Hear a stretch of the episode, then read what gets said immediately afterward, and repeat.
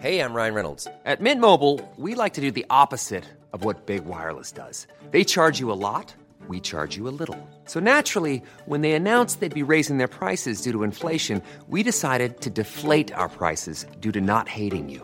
That's right. We're cutting the price of Mint Unlimited from $30 a month to just $15 a month. Give it a try at mintmobile.com slash switch. $45 upfront for three months plus taxes and fees. Promo rate for new customers for limited time. Unlimited more than 40 gigabytes per month. Slows. Full terms at mintmobile.com.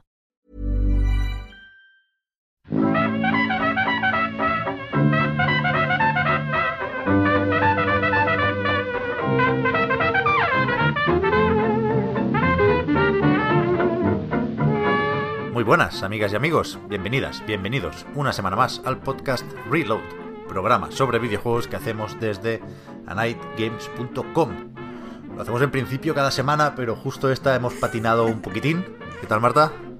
Mira, Pep, yo no quiero decir que yo me voy y os quedáis como pollo sin cabeza, pero qué casualidad que la semana que falta no sale podcast, ¿eh? Lo pensé, ¿eh? Era una de las posibles introducciones para el programa de hoy.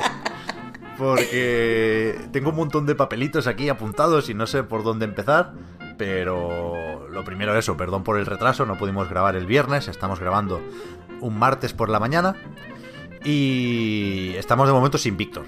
La idea es que se meta luego para que podamos hablar del Returnal, como mínimo él y yo, que yo también lo, lo he jugado bastante estos días, pero sin, sin fantasía, ¿eh? que ya la semana pasada llenamos el cupo con los bucles y los ciclos o los finales alternativos, según lo vieras eh, desde el punto de vista de Returnal o de Nier Replicant, que también lo estoy jugando, pero no voy a hablar sin mi abogado en este caso. Y, y vamos a, a intentar, eso iba a decir, quedarnos en la información o la actualidad de la semana pasada, Marta, porque si no, nos vamos a comer un poco el podcast de esta semana, que además lo hacemos, se nos junta más de la cuenta porque lo hacemos en directo en Twitch, primer viernes de mes. El podcast se emite primero en Twitch, luego se publica eh, como audio y como vídeo en YouTube y como siempre en realidad, ya lo sabéis. Así que, Vale, bueno. ejercicio de memoria. Empezamos por el Ratchet, Marta. A ver, yo creo que fue la noticia más positiva de la semana, de la semana pasada, así que ¿por qué no? Yo creo que sí, junto con los informes financieros que también tocaremos, eh, lo más comentado fue este Ratchet and Clank, una dimensión aparte, que eh, entró primero con un nuevo tráiler, muy muy bueno, si me preguntáis a mí, y anunció en ese mismo momento un State of Play para, qué sé, un par de días después, el jueves por la noche era eso. Y... ¿Qué hacemos con este, Marta? En principio, voy a intentar acordarme siempre de las fechas, porque es el gran tema de este 2021, ¿no? De, entrada, cuando un tráiler nos acaba diciendo, junto con el logo del juego, este no se retrasa, a mí ya me parece una notición. Ratchet sigue previsto para el 11 de junio, igual que el Guilty Gear, ¿eh? Yo sabía siempre que coincidía con alguno y pensaba que era la expansión de este Final Fantasy VII Remake, pero no, hay unos días ahí de diferencia, pero el, el- que coincide 100% en el calendario es el Guilty Gear Strife. Pero bueno, perdón, que me pierdo, empezamos mal. El Ratchet. ¿Cómo lo ves, Marta? ¿Qué te pareció el State of Play? ¿Suben, bajan, se quedan igual las ganas de lo nuevo de Insomniac? ¿Qué, qué está pasando aquí? Sobre el Ratchet, sube, sube, sube, todas las ganas suben, porque el tráiler me pareció fantástico eh, y el nuevo personaje, se me ha ido el nombre, lo tenía abierto pero ahora no encuentro la ventana. Rivet. Me encanta. ¿Cómo, cómo? Creo que es Rivet. La semana pasada me lo sabía mejor que esta, pero, pero es Rivet, diría, sí. Bueno, que, que ya me quedaré cuando juegue, pero que me, me flipa, me, me parece que tiene un montón de carisma y tengo, tengo muchas, muchas, muchas ganas. Eh, pero vamos, eh, más interesante me parece esto que comentas, que es totalmente cierto, de que ya simplemente ve una fecha, tener algo apuntado en el calendario ya nos parece positivo. Quiero decir, aunque el tráiler hubiera sido regulero o hubiera repetido eh, pues todas las imágenes que ya hemos visto en los tres, eh, si no me equivoco, tres anteriores trailers, eh, la gente hubiera estado muy contenta por eso de que sí, que sí, que la fecha es la que es, que la marquita en el calendario, bien. Es que parece que este año cualquier cosa nos da una alegría, ¿eh? Y es el E3, ¿eh? Al día siguiente. Esa semana hay que ir al súper, comprar bien de palomitas, bien de Red Bull, bien de café. unos pantalones de estos de, de goma para estar cómodos por casa y, y a gozarlo, ¿eh? Que, que ya tocaba, que, que nos lo hemos ganado todos. Pero Pep, ¿a ti no te preocupa el hecho de que cómo vas a jugar en el caso de que no te lo manden anticipado? ¿Cómo vas a jugar con el E3? Es que no vas a tener tiempo, Pep. Que si me preocupa. O sea, ¿Cuándo vas a muchísimo. dormir? Muchísimo. Claro, por, eso decía lo- por eso decía también lo del Guilty Gear y lo del Final Fantasy VII Remake, ¿cómo es? Intergrade o algo así. Sí. Que, sí, que si no es el 11 es el 14. Esa no me la sé, pero, pero por ahí, por ahí.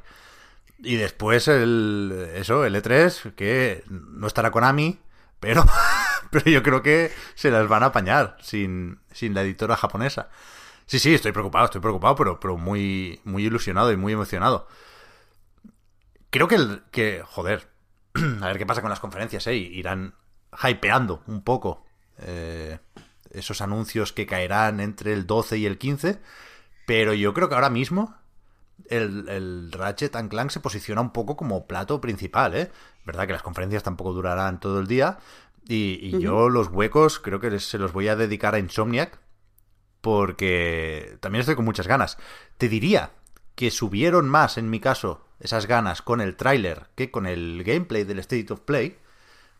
y, y por ahí va mi discurso con el juego por ahora. Y voy a, voy a levantar un poco el escudo porque creo que está costando dudar de Ratchet and Clank una dimensión aparte.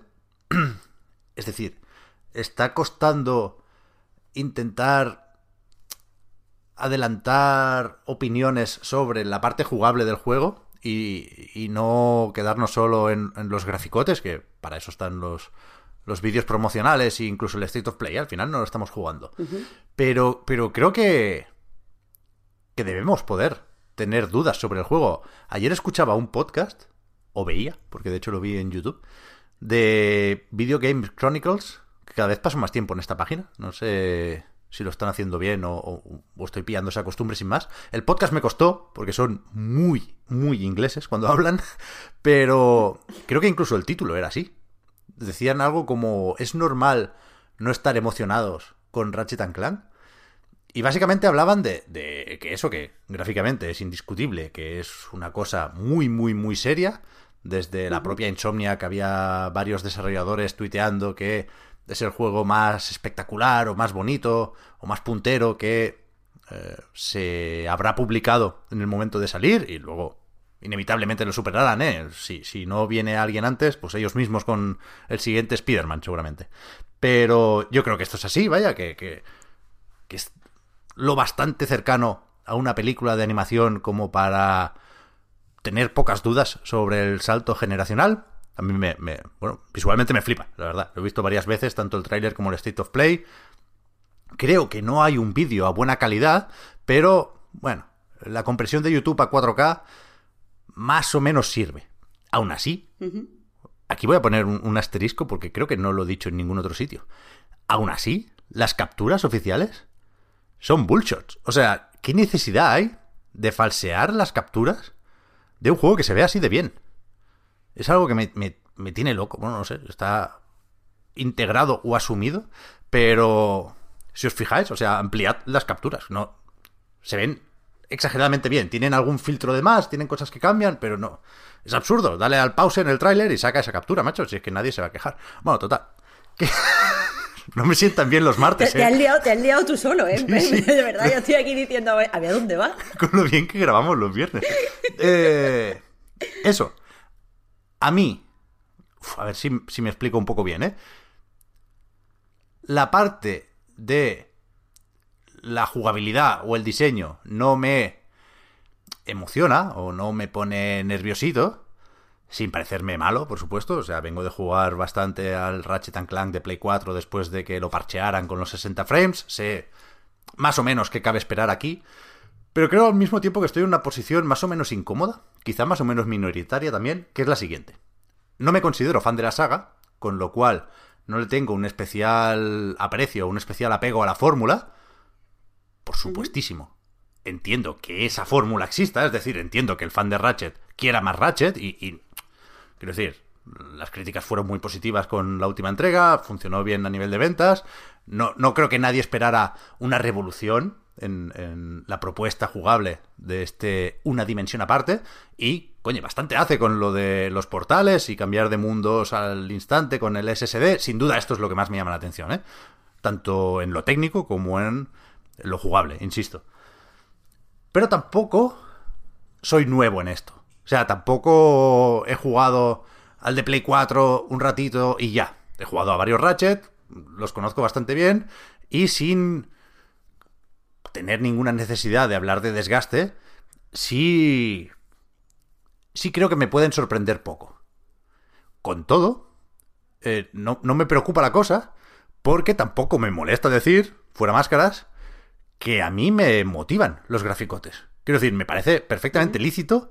No es ni la forma ideal de afrontar un juego, ni lo que más valoro en una propuesta de este estilo. Pero no me cuesta decir que yo voy a jugar a esto, en parte por los gráficos. Y que durante la partida me lo voy a pasar bien saltando, me lo voy a pasar bien descubriendo las armas locas de Insomniac, ¿no? Me voy a pasar bien haciendo el dash.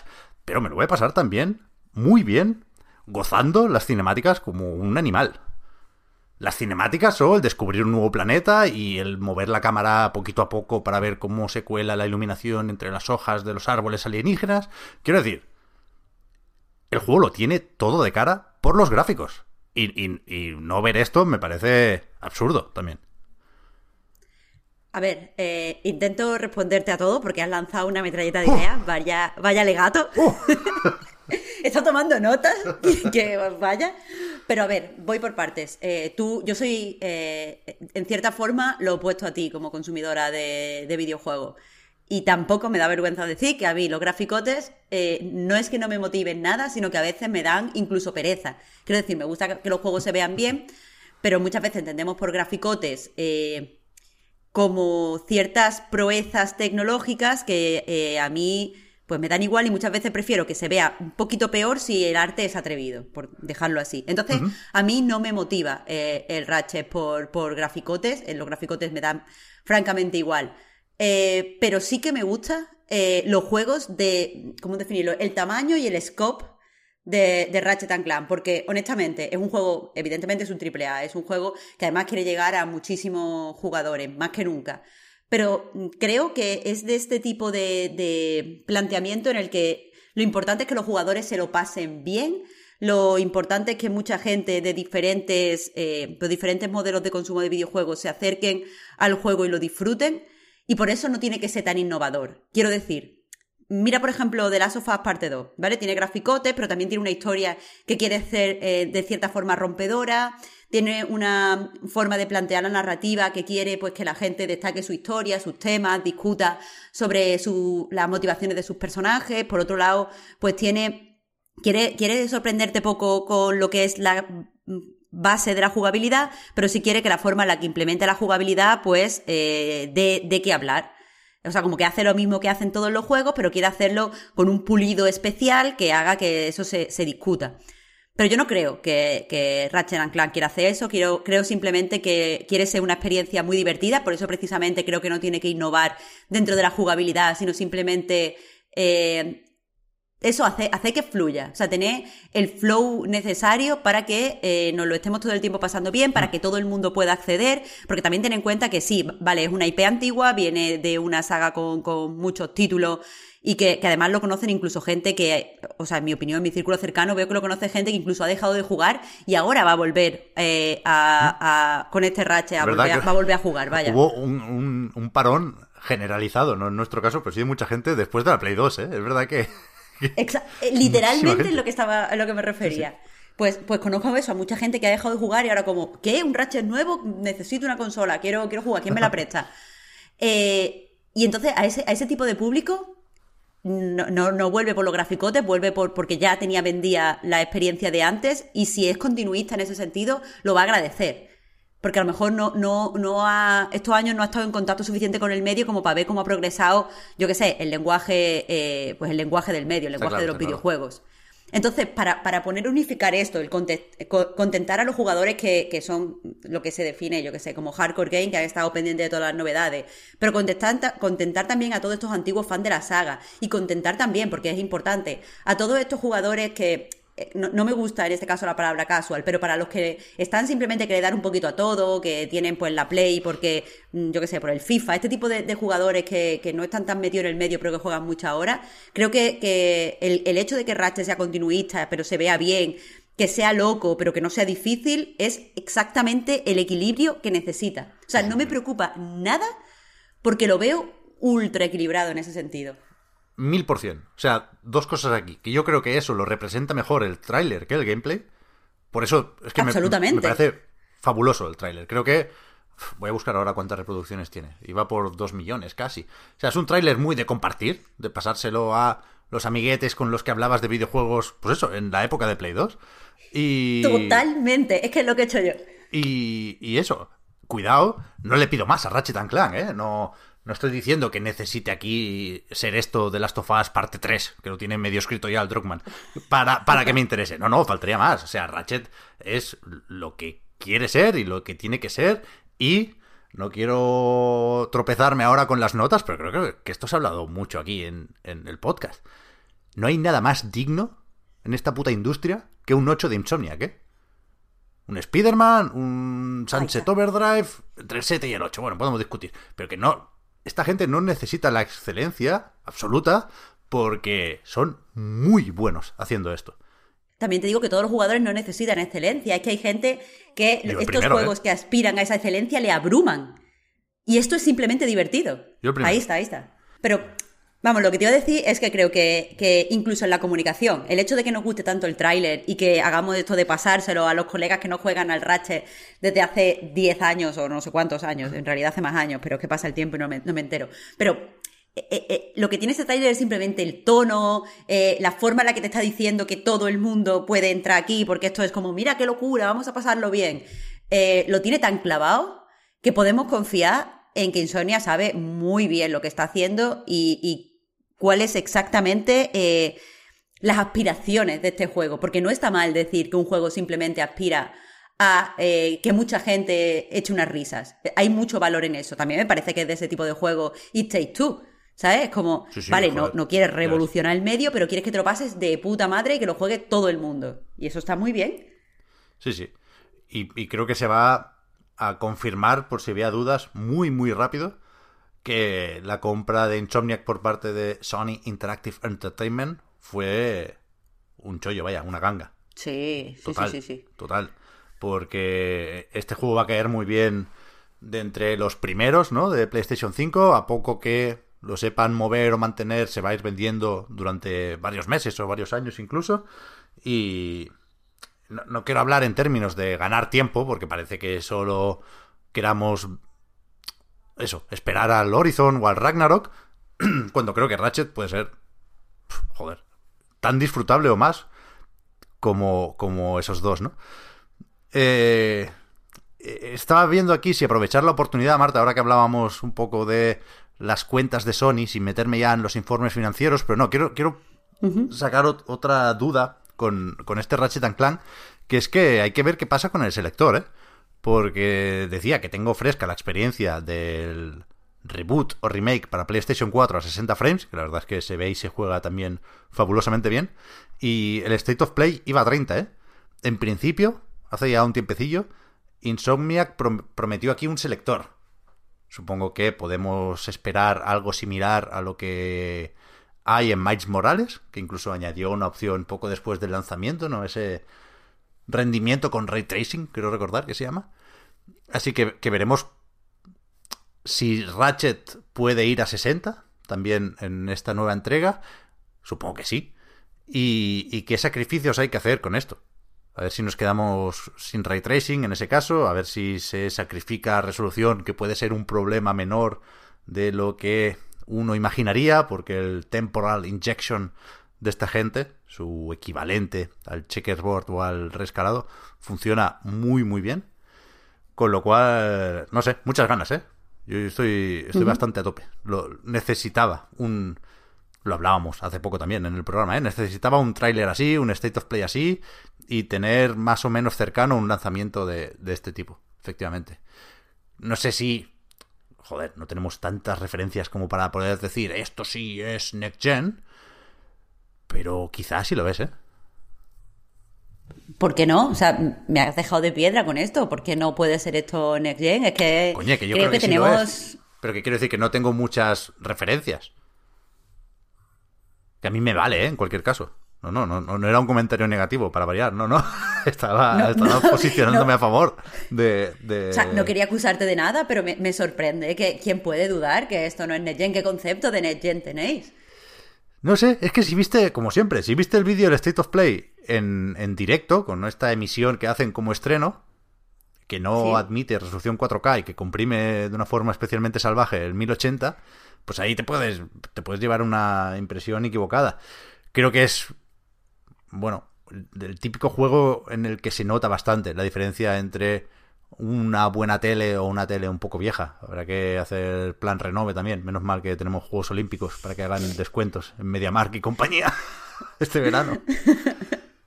Va, va, va, va. Pensaba que era por cualquier otra cosa el planteamiento del juego. Yo que sé, me estaba quedando como, pero, pero se ve bien y yo qué sé.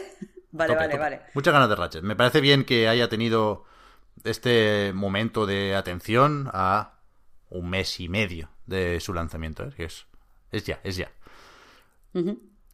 Lo que decíamos de Sony. Publicó la semana pasada su cierre para el año fiscal que acabó en marzo de 2021. Hace un mesecillo, vaya. Eh, las cosas van bien, las cosas van bien. Han vendido 7,8 millones de PlayStation 5, que teníamos dudas por la evidente y casi alarmante falta de stock, pero de momento han cumplido el objetivo de superar las ventas de PlayStation 4 en ese mismo periodo de tiempo. Es decir, la Play 4 salió en noviembre de 2013, para marzo del año siguiente había vendido un poquito menos, 7,4, 7,6, algo así. PlayStation 5 va por delante, insisto, siendo mucho más difícil de encontrar en las tiendas y estando la gente todavía tirándose de los pelos en Telegram, en Discord, en foros. Ojalá se solucione más o menos rápido lo de los semiconductores. Pero vaya, perdón, lo de el hardware es solo una parte importante, pero una parte de las gráficas y las tablas que, que publicaba Sony, ¿eh? porque los juegos siguen vendiendo muchísimo. Tenemos 338 millones de copias de software durante todo el año fiscal.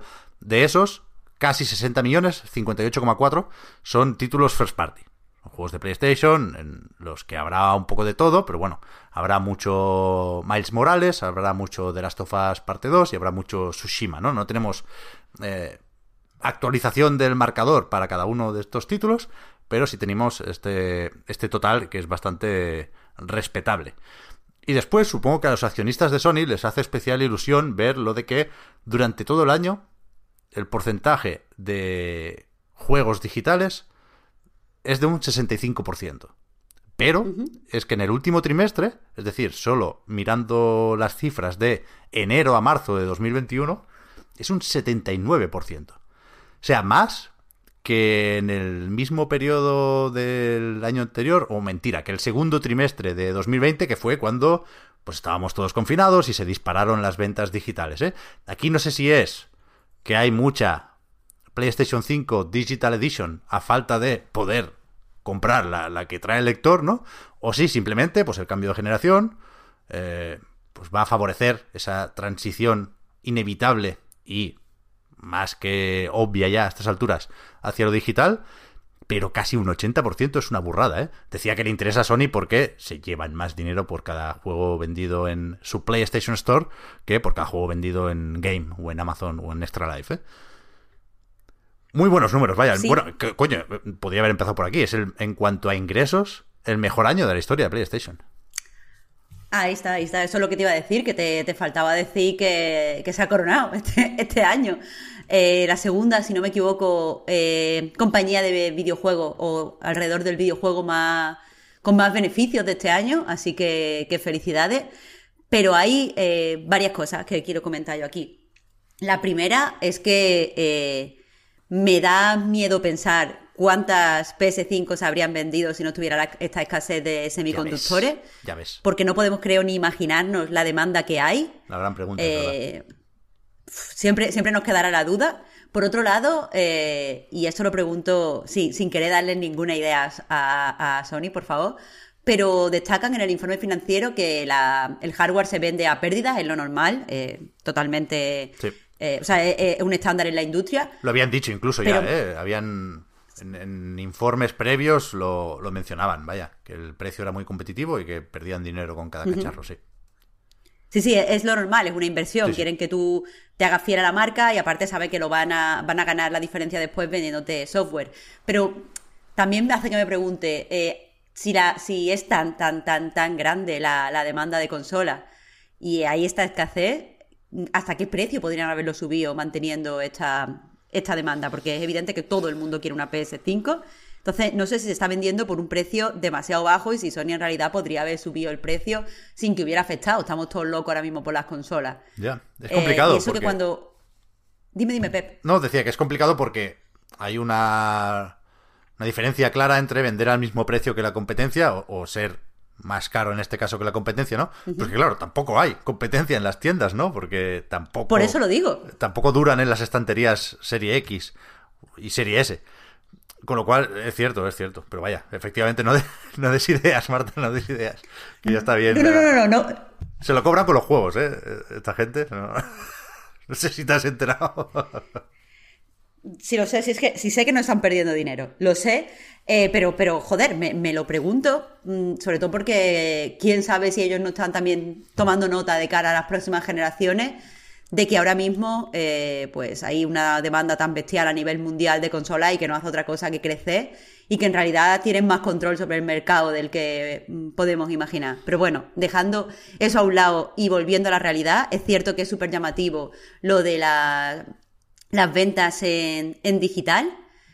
No, no, o sea, tú ya has especulado lo que se puede especular con respecto al dato del 80%, pero no sé si es porque estoy ahora inmersa en este, eh, que no sé si lo has leído, Pep, el manifiesto de los gamers pacientes. Eh, pues yo, yo eh, bueno, este, este fin de semana anterior estuve en una serie de charlas organizadas por el Centro de Arte Contemporáneo de, Donostia, en, Tabacalera. Y pues, pues estuvo Víctor Navarro Remesal dando una conferencia y habló sobre un foro de Reddit que se llama Patient Gamers, y han publicado ahora un manifiesto sobre eh, cómo podemos hacer eh, desde los consumidores, siendo uno que el paciente, podemos hacer mejor la industria. Algo sobre lo que quiero escribir porque ahora, me, ahora estoy inmersa en eso, me fascina.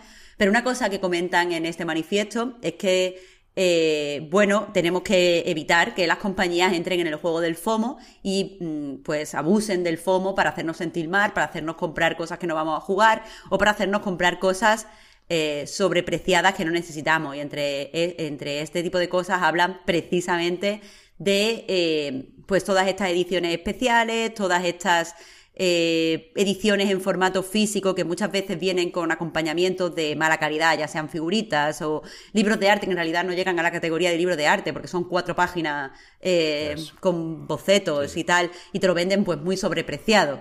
Y no sé si este 80% significa que ahora pues la gente está no solo rechazando el formato físico mm, clásico, sino que también está rechazando el formato físico deluxe o especial y tal, y se van a tener que empezar a currar más las compañías las ediciones especiales, rollo, que si son ediciones especiales vengan con cosas especiales de verdad y con, con materiales de calidad. Eh, me gustaría pensar que sí, porque no me gustaría eh, llegar a la otra conclusión que es el, el, formato físico va a desaparecer totalmente porque es comodísimo este formato digital. Ya, ya, ya, ya que se ponen que se ocurren también un poco las Digital Deluxe, que tienen cierto delito, si me preguntáis a mí. Pero un, par de. No, merecen la pena, ya ves. en mi opinión. Un par de aclaraciones. Me interesa esto que, que decías, Marta, de la paciencia. Me, me, me sumo a ese manifiesto. En realidad no, porque no el ansia a mí me, me puede. Pero, iba a decir. pero, o sea, todo mi apoyo a, a los gamers pacientes. Decía antes lo de que le interesa a Sony vender lo digital, lo decía, porque el porcentaje de la tienda en este caso, pues se queda en la propia PlayStation o Microsoft o Nintendo o Valve, quien sea, ¿no? Se está hablando mucho de eso, podemos comentarlo luego después también. Y también por lo de que eh, son más caros los juegos digitales, ¿eh? Que esta semana, pues, tocaba hablar de esto sí o sí, con el Returnal y sus famosas 80 cucas, que en muchas tiendas eran 60 antes del lanzamiento, formato físico quiere decir, pero que en digital de 80 evidentemente todavía no ha bajado. Otro dato interesante, Marta, bueno, está lo del Plus también, 50 millones, 47,6. No, no, no, quiero redondear más de la cuenta. Millones de usuarios del Plus, son muchos usuarios también, creo que es récord histórico, de hecho, de, del servicio. Por ahí también entra un buen dinero. Y me parecía interesante lo que salió también de esta presentación, de este informe financiero, que es lo que dijo Hiroki Totoki. Este señor es CFO, Chief Financial Officer, el que el contable, ¿no? Un poco de, de Sony, que dijo que van a invertir 184 millones de dólares más que el año anterior en desarrollos internos. O sea, enmarcado dentro de esa discusión o esa conversación sobre lo que piensa hacer Sony con sus estudios internos, ¿no? Ya hablamos de lo de Bend, lo de que si Naughty Dog se pone a hacer un remake de The Last of Us, por supuesto, la reestructuración del Japan Studio. Dentro de eso, lo que está claro aquí es que no se van a reducir recursos, ¿no? Que en cualquier caso se pueden distribuir de forma distinta, pero con esos 184 millones de más se pueden ampliar mucho los estudios y, parece que el objetivo es ese, ¿no? Que Insomniac pueda pasar de desarrollar dos proyectos al mismo tiempo a hacer malabares con tres, lo mismo con Naughty Dog, eh, no sé si Santa Mónica también se desdobla, seguramente sí, pero pero no me parece una mala estrategia tampoco, ¿eh? Me parece, hasta cierto punto, hasta donde yo sé, desde mi silla, una estrategia compatible con mantener el Japan Studio tal y como estaba, si me preguntáis, pero, pero bueno, supongo que no se puede tener todo. Y cuidado también, porque esto se lleva diciendo desde hace mucho tiempo, con lo de comprar o pagar exclusividades. Ya veremos si temporales o no, Está por ahí el caso de Deathloop y Ghostwire Tokyo, que ya sabemos que tiene un plus de morbo porque Bethesda es ahora parte de la familia Xbox. Pero está también lo de Final Fantasy XVI, que no se nos olvide. Y parece que no va a ser el único. Que tiene también ahí una partida o un dinerito apartado. Jim Ryan. A ver, creo que tienes razón en todo lo que dices, pero lo que no entiendo es eh, mm, en qué sentido es eh, noticia. Quiero decirte, eh, a mí me parece todo esto ultra coherente con lo que Sony ha estado haciendo y, ultra coherente con lo que sabemos que quiere hacer. Al fin de cuentas, sabe eh, dónde está su, cuál es su punto fuerte y por qué consigue vender tantas consolas y, y, qué es lo que le interesa al público de tener una PS5. Así que a mí, ya te digo, es que me parece, me parece poco sorprendente. Creo que, que es lo normal, lo que tienes que hacer. Si lo que te está vendiendo las consolas, tú eres consciente que son este tipo de títulos, eh, pues con, con proyección mundial, de, que te dan una alta reputación eh, y que se considera como la, las mayores superproducciones de la industria, lo más normal es que quieras, por un lado, hacer más de estas superproducciones, eh, por otro lado, confiar en los equipos que han hecho posible estos, estos juegos eh, referentes. O sea, quiero decir que creo que es lo que haríamos todos de, de estar dirigiendo Sony, ¿no? Sin duda.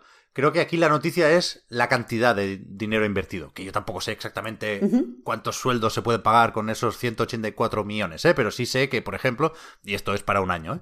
pero sí sé que Insomniac costó 230 kilos.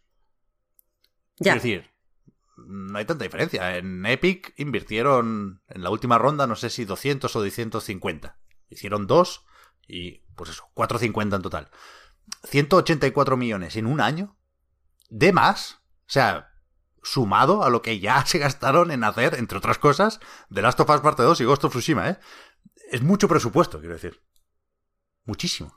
Claro, claro, pero es que también creo, o sea, no, no, no, esto no es una contradicción, que son, son dudas, no estoy contradiciendo lo que dices porque creo que tiene razón. Pero lo que te quiero decir es que ya saben que todos estos proyectos han sido rentables, porque incluso los juegos que les han dado ciertos problemas y tal, creo que eh, pues, pues eso, los juegos que, no, es que no quiero volver al tema de, lo de, lo de Forbes, pero vamos, los tipos de, el tipo de juegos que al final no ha encajado 100% en la, en, la propuesta de Sony y en, su, y en su estrategia, creo que les han salido económicamente rentables. Quiero decir, en ningún momento estamos hablando de que han perdido dinero o alguno de estos proyectos ha estado en la cuerda floja por términos económicos o no han logrado la rentabilidad deseada. Creo que donde apuntan eh, dan en el clavo de una forma u otra, entonces es normal invertir más dinero. Quiero decir, hasta que se lleven un batacazo, que yo honestamente, no, sé por dónde puedo venir, no lo veo en el horizonte, entiendo que hay que, hay que seguir creciendo. O sea, es como el, capitalismo en sí mismo, ¿no?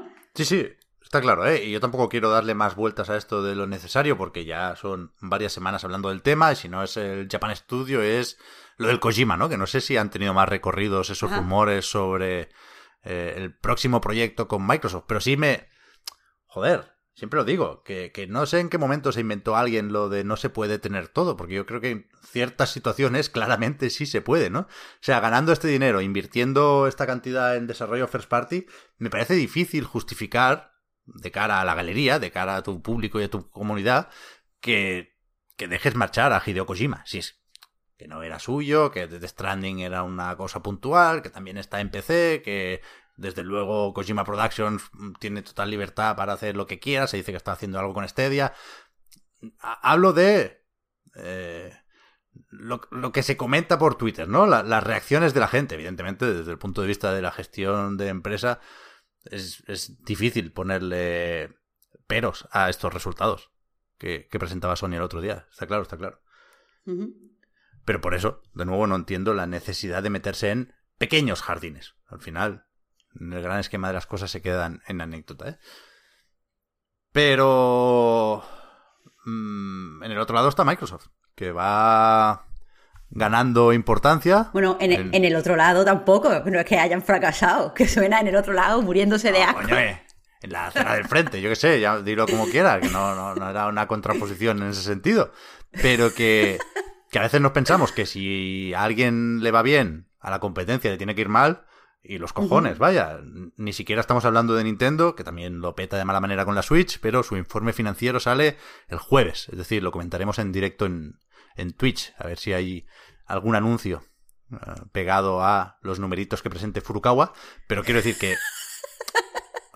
Que no lo decía por eso, ¿no? No me líes, que no lo decía por la Switch Pro, ¿eh, Marta? Que hablaba de juegos, que actualizan el, calendario, que ponen el. Ah, vale, vale el TVA o el TVD. Te escucho. Hemos hablado tanto de la Switch Pro que yo te escucho y solo pienso en Switch Pro. Que no, que no, que no. Bueno, ojalá. ¿eh? no, me tires, no me tires de la lengua.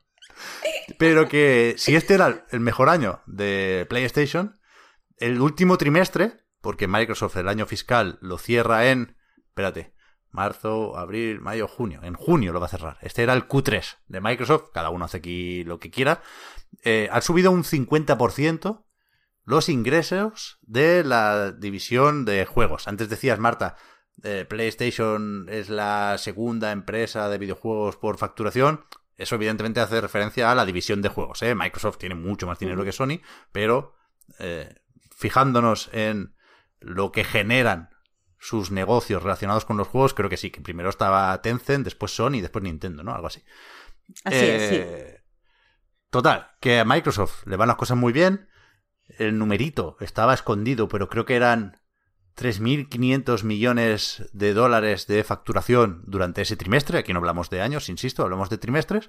Pero eh, a falta de lo que más fácilmente podemos interpretar o lo que más cómodamente podemos comentar, que serían, pues eso, número de juegos y de consolas vendidas, estoy pensando, antes cuando he dicho lo del número de juegos vendidos en PlayStation, creo que no he aclarado que evidentemente era Play 4 y Play 5, ¿eh? No se pueden vender 300 y pico millones de juegos de Play 5, por supuestísimo.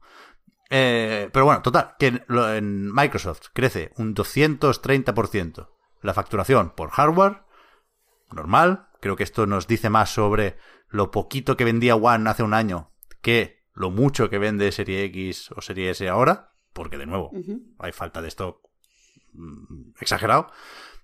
Y la parte de los juegos y los servicios crece un 34%, creo recordar. Con lo cual, la media se nos queda en un 50%. Que es un buen crecimiento, ¿eh? Con pandemia, con lo que tú quieras. Pero, joder, de un año para otro subir un 50%, yo creo que aquí se están haciendo cosas bien también, ¿eh? Y cuando digo cosas, quiero decir Game Pass. Ya, ya, yo, además eh, de pedir desde aquí a, todo Microsoft que nos está escuchando que por favor eh, lancen un informe financiero de la sección de gaming por separado, porque qué coñazo, eh, ve todo, todos los negocios de Microsoft para ver lo que nos interesa. Eh, lo único que, me llama la atención, evidentemente ha sido un, trimestre impresionante, de hecho ha sido su mejor Q3 eh, de la historia, en la sección de la división de, gaming, por supuesto. Lo único Igual en general también, ¿eh?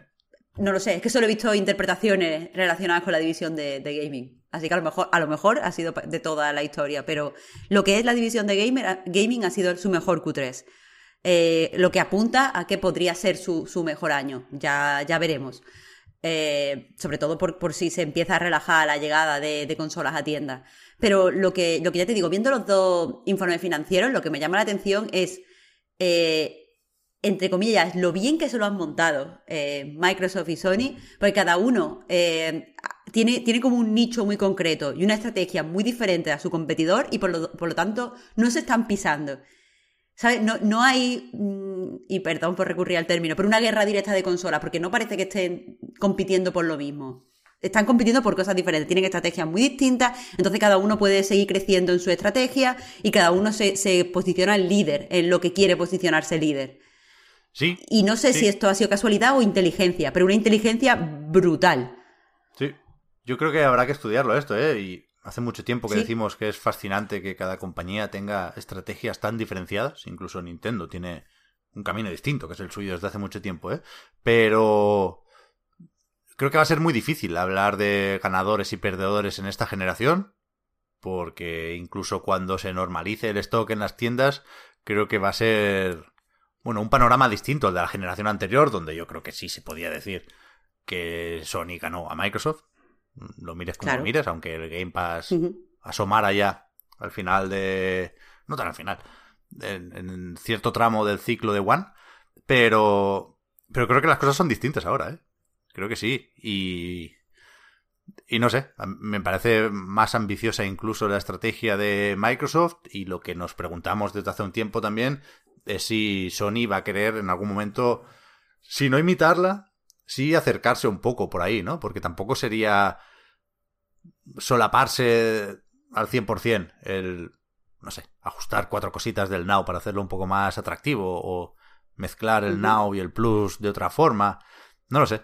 Pero es verdad que, que es, bueno, que es un momento muy interesante para la industria del videojuego, creo yo. Claro, evidentemente por las dinámicas del capitalismo en algún momento van a, van a chocar porque van a encontrar un, un nuevo nicho eh, en el que los dos lo van a querer explorar a la vez. Eso, eso yo creo que va a pasar tarde o temprano. Pero creo que esto, eh, aunque evidentemente podamos ver eh, ganadores y perdedores y vemos los números absolutos, pues por supuesto, pero yo creo que estas cifras son tan altas y son tan ajenas a nosotros que en cierta forma está de más. pero sí creo que, eso, es interesante que haya dos estrategias diferentes porque creo que cubren a, a muchos tipos de públicos distintos. Lo que quiero decirte, eh, que, cada uno esté intentando crecer por una forma diferente, va a hacer que encuentres eh, una consola y una estrategia de compañía que se adapte más a lo que tú buscas en videojuegos y por tanto eh, vas a poder acercarte a ella sin sentir que pierdes demasiado. y, joder, eso es lo mejor que nos podía pasar como, consumidores, el, saber que eso vamos a encontrar lo que buscamos de una forma u otra e, incluso podemos compatibilizar y tener las dos consolas sabiendo que ofrecen cosas totalmente diferentes. Ya te digo, me, parece fascinante.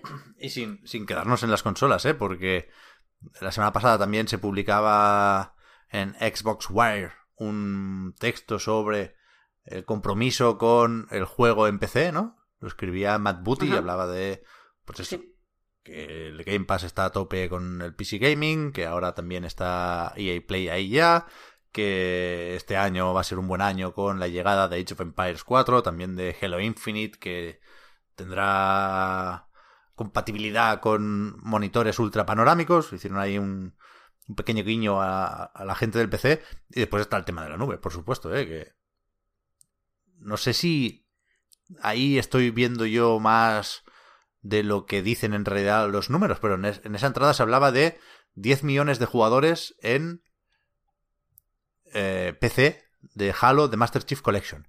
Y aquí entra Game Pass y entran ventas en Steam, pero se puede suponer que es básicamente Game Pass, ¿no?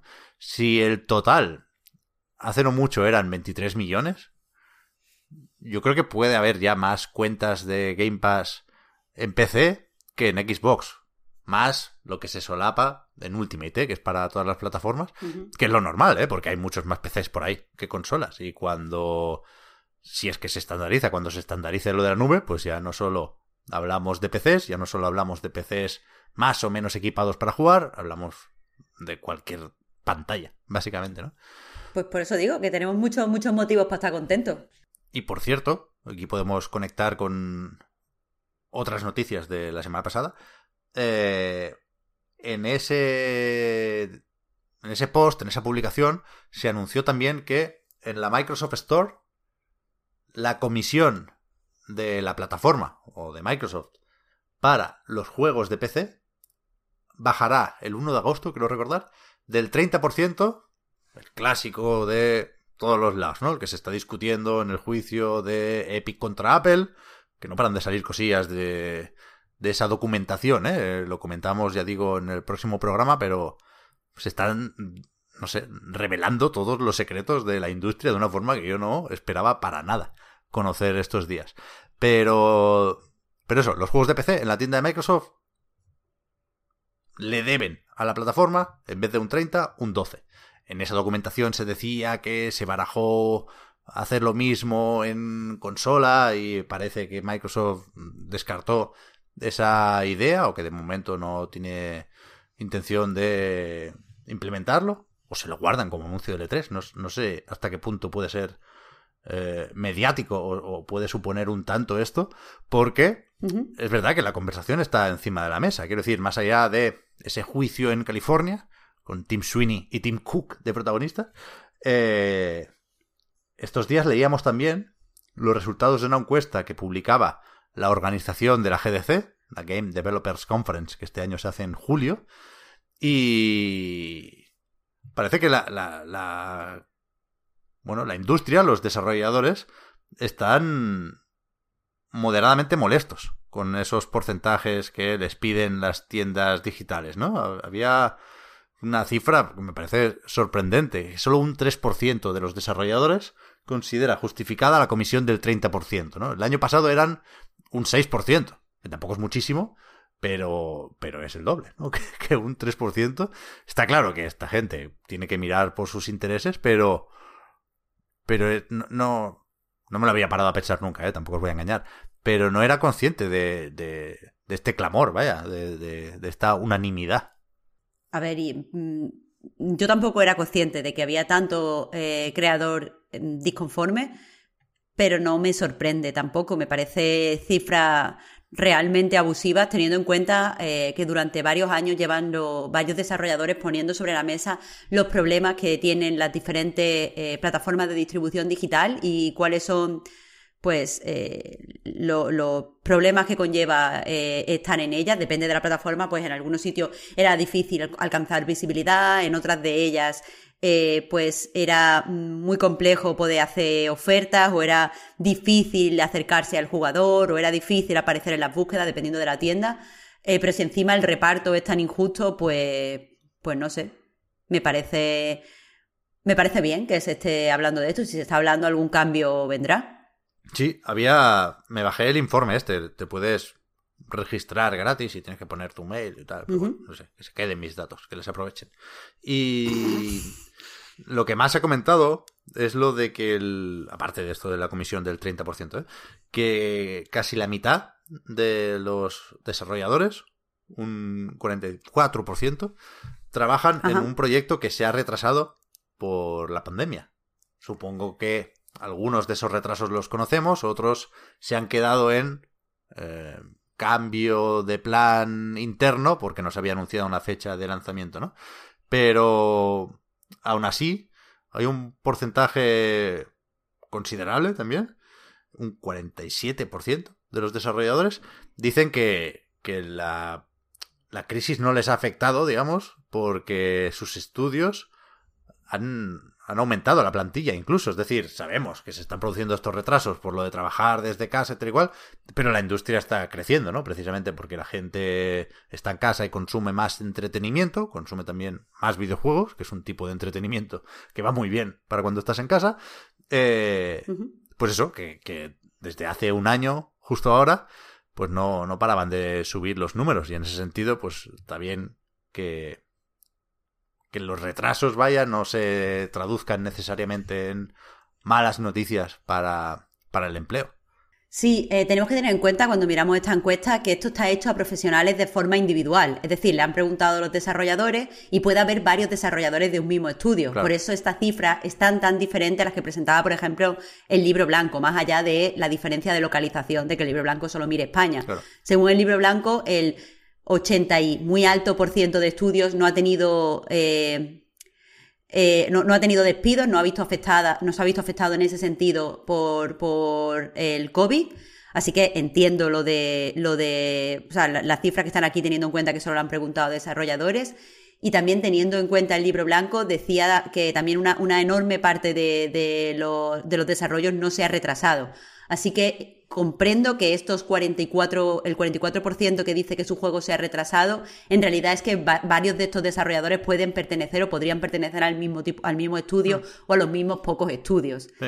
Son En ese sentido- 3.000 desarrolladores, perdona Marta, los que han preguntado.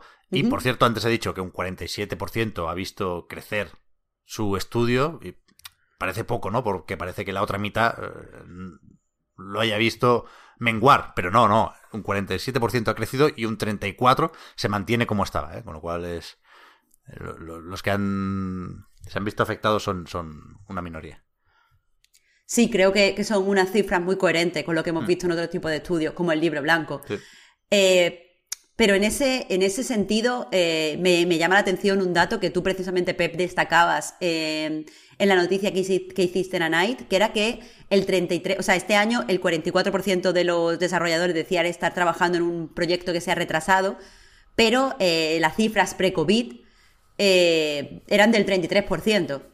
Es decir, Ya. que mm, por norma general siempre hay unos ciertos proyectos que siempre se retrasan y nos vuelve a hablar de nos vuelve a, a recordar de nuevo lo mal que se planean eh, los proyectos en, en videojuegos. Que quiero decir, entre todas las cosas que tenemos que mejorar, parece que, parece que se nos olvida que la producción en videojuegos eh, no se está haciendo por, muchas cosas que yo no puedo saber, eh, pero que me parece que, que- que los que están implicados en el desarrollo sí, me parece que, que no se hacen previsiones realistas y la producción no se hace en unos términos reales, supongo que por, por poder convencer a inversores o ser más atractivo eh, pues, pues de cara al mercado, no lo sé, pero vamos, deberíamos estar trabajando eh, en el sentido de eh, hacer eh, pues, pues previsiones de trabajo realistas y teniendo en cuenta pues cifras reales y experiencias basadas en la realidad.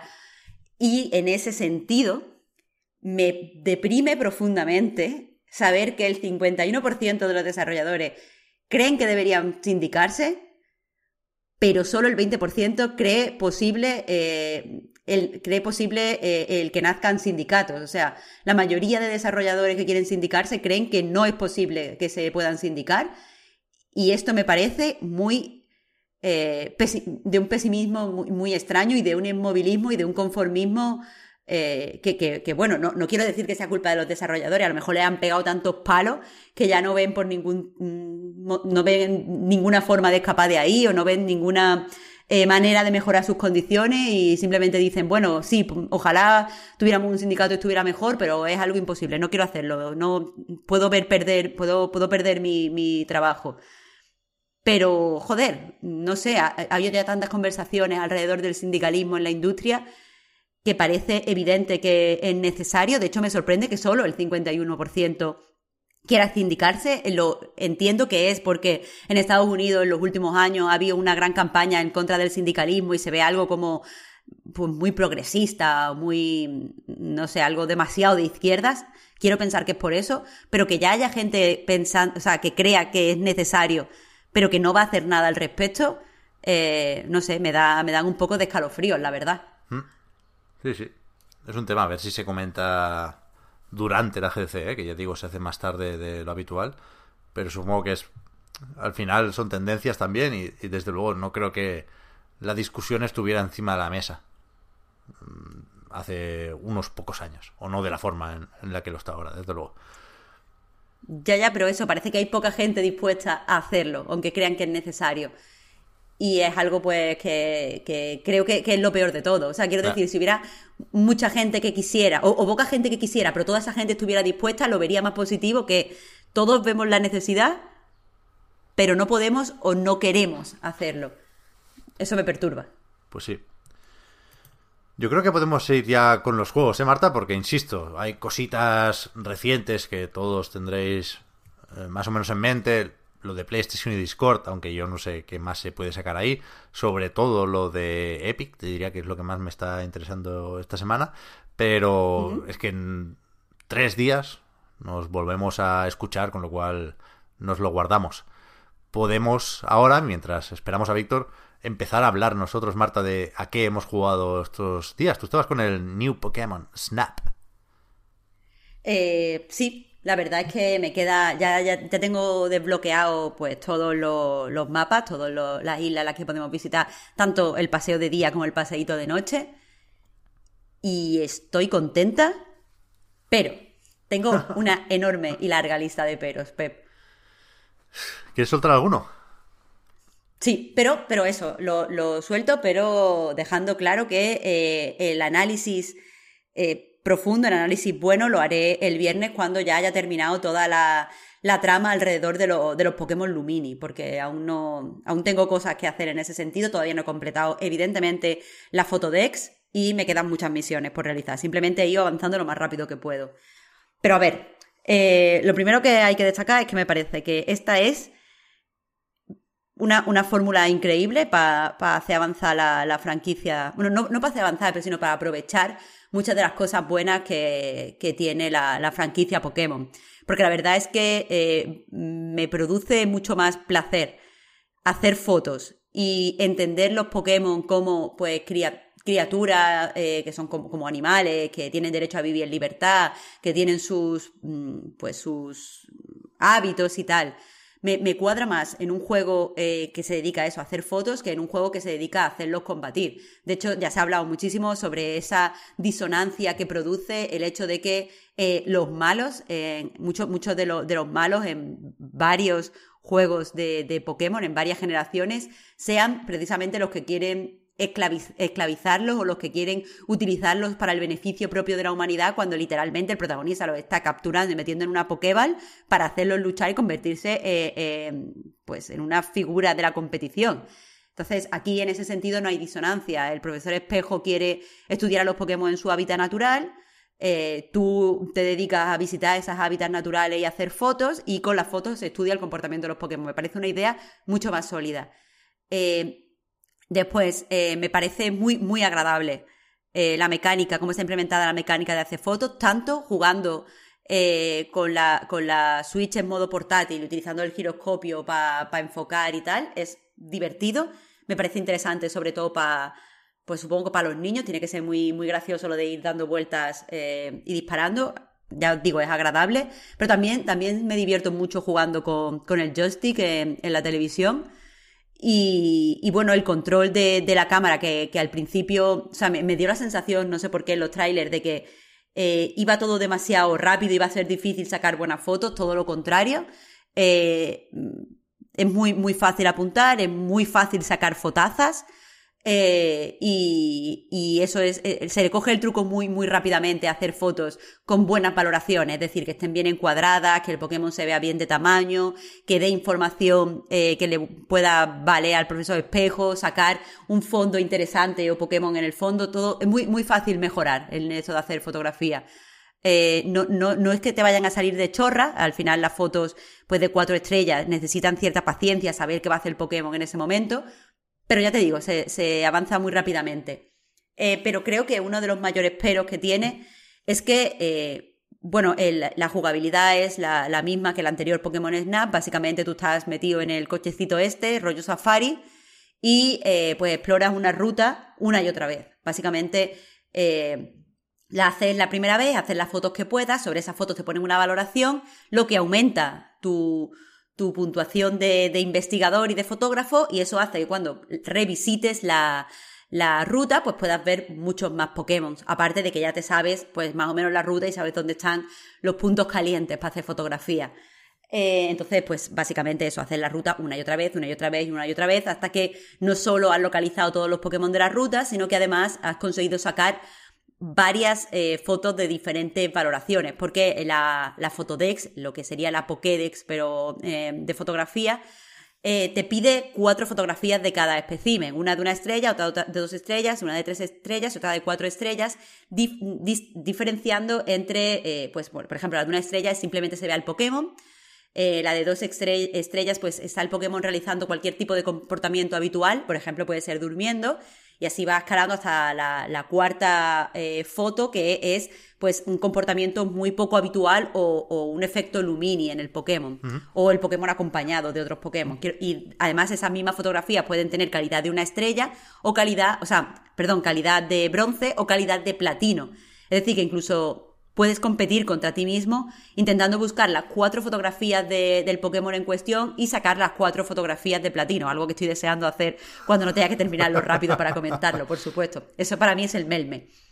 Eh, pero lo que, lo que me parece que, hace que el juego haya salido de base anticuado es que eh, entiendo que eh, pues tengas que hacer la ruta una y otra vez. A mí eso no me molesta tanto como a otros analistas, pero sí me parece que es muy pobre la inteligencia artificial de los Pokémon y que aunque entiendo que tienen que estar más o menos siempre en la misma zona para que puedas aprenderte la ruta de memoria y buscar estas fotografías más complejas y, aunque tengan que realizar pues siempre las mismas las apariciones en los sitios tal, el que hagan una y otra vez lo mismo como si fuera un, un pasaje del terror o, o, yo qué sé, un cacharrito de la feria, me parece que es de juego antiguo.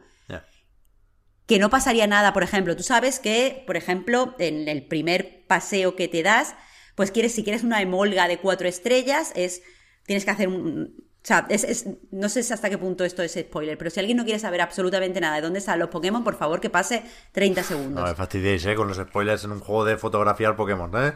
Me pongo ya nervioso. Por, si acaso, yo, yo he avisado. Básicamente, sabes que la emolga de cuatro estrellas, pues es una emolga donde tiene el efecto Lumini y sabes dónde está porque después, eh, cuando has conseguido muchas puntuaciones, la, ves rápidamente. No es algo. Eh, uso este ejemplo porque no es difícil de encontrar el, primer cuatro estrellas que yo conseguí. Eh, vale, pues sabes dónde está, pero verla siempre haciendo el mismo gesto y volando de la misma forma y llegando ahí con la misma tal, de verdad que me da la sensación de, de, esto antiguo. No pasaría nada si unas veces pues está en el mismo sitio pero está haciendo otras cosas. Parecería todo un entorno mucho más vivo y menos, menos maniqueo. Eh, y bueno, pues eso, básicamente, ya termino con los spoilers, ya, ya no hay más a partir de ahora. Eh, que no quiero que nadie se enfade, Pep. que no son spoilers. Básicamente eso. Yo no lo considero spoiler, pero la gente. Hay gente que no quiere saber nada de nada, yo qué sé. Lo, respeto, por avisar que no quede.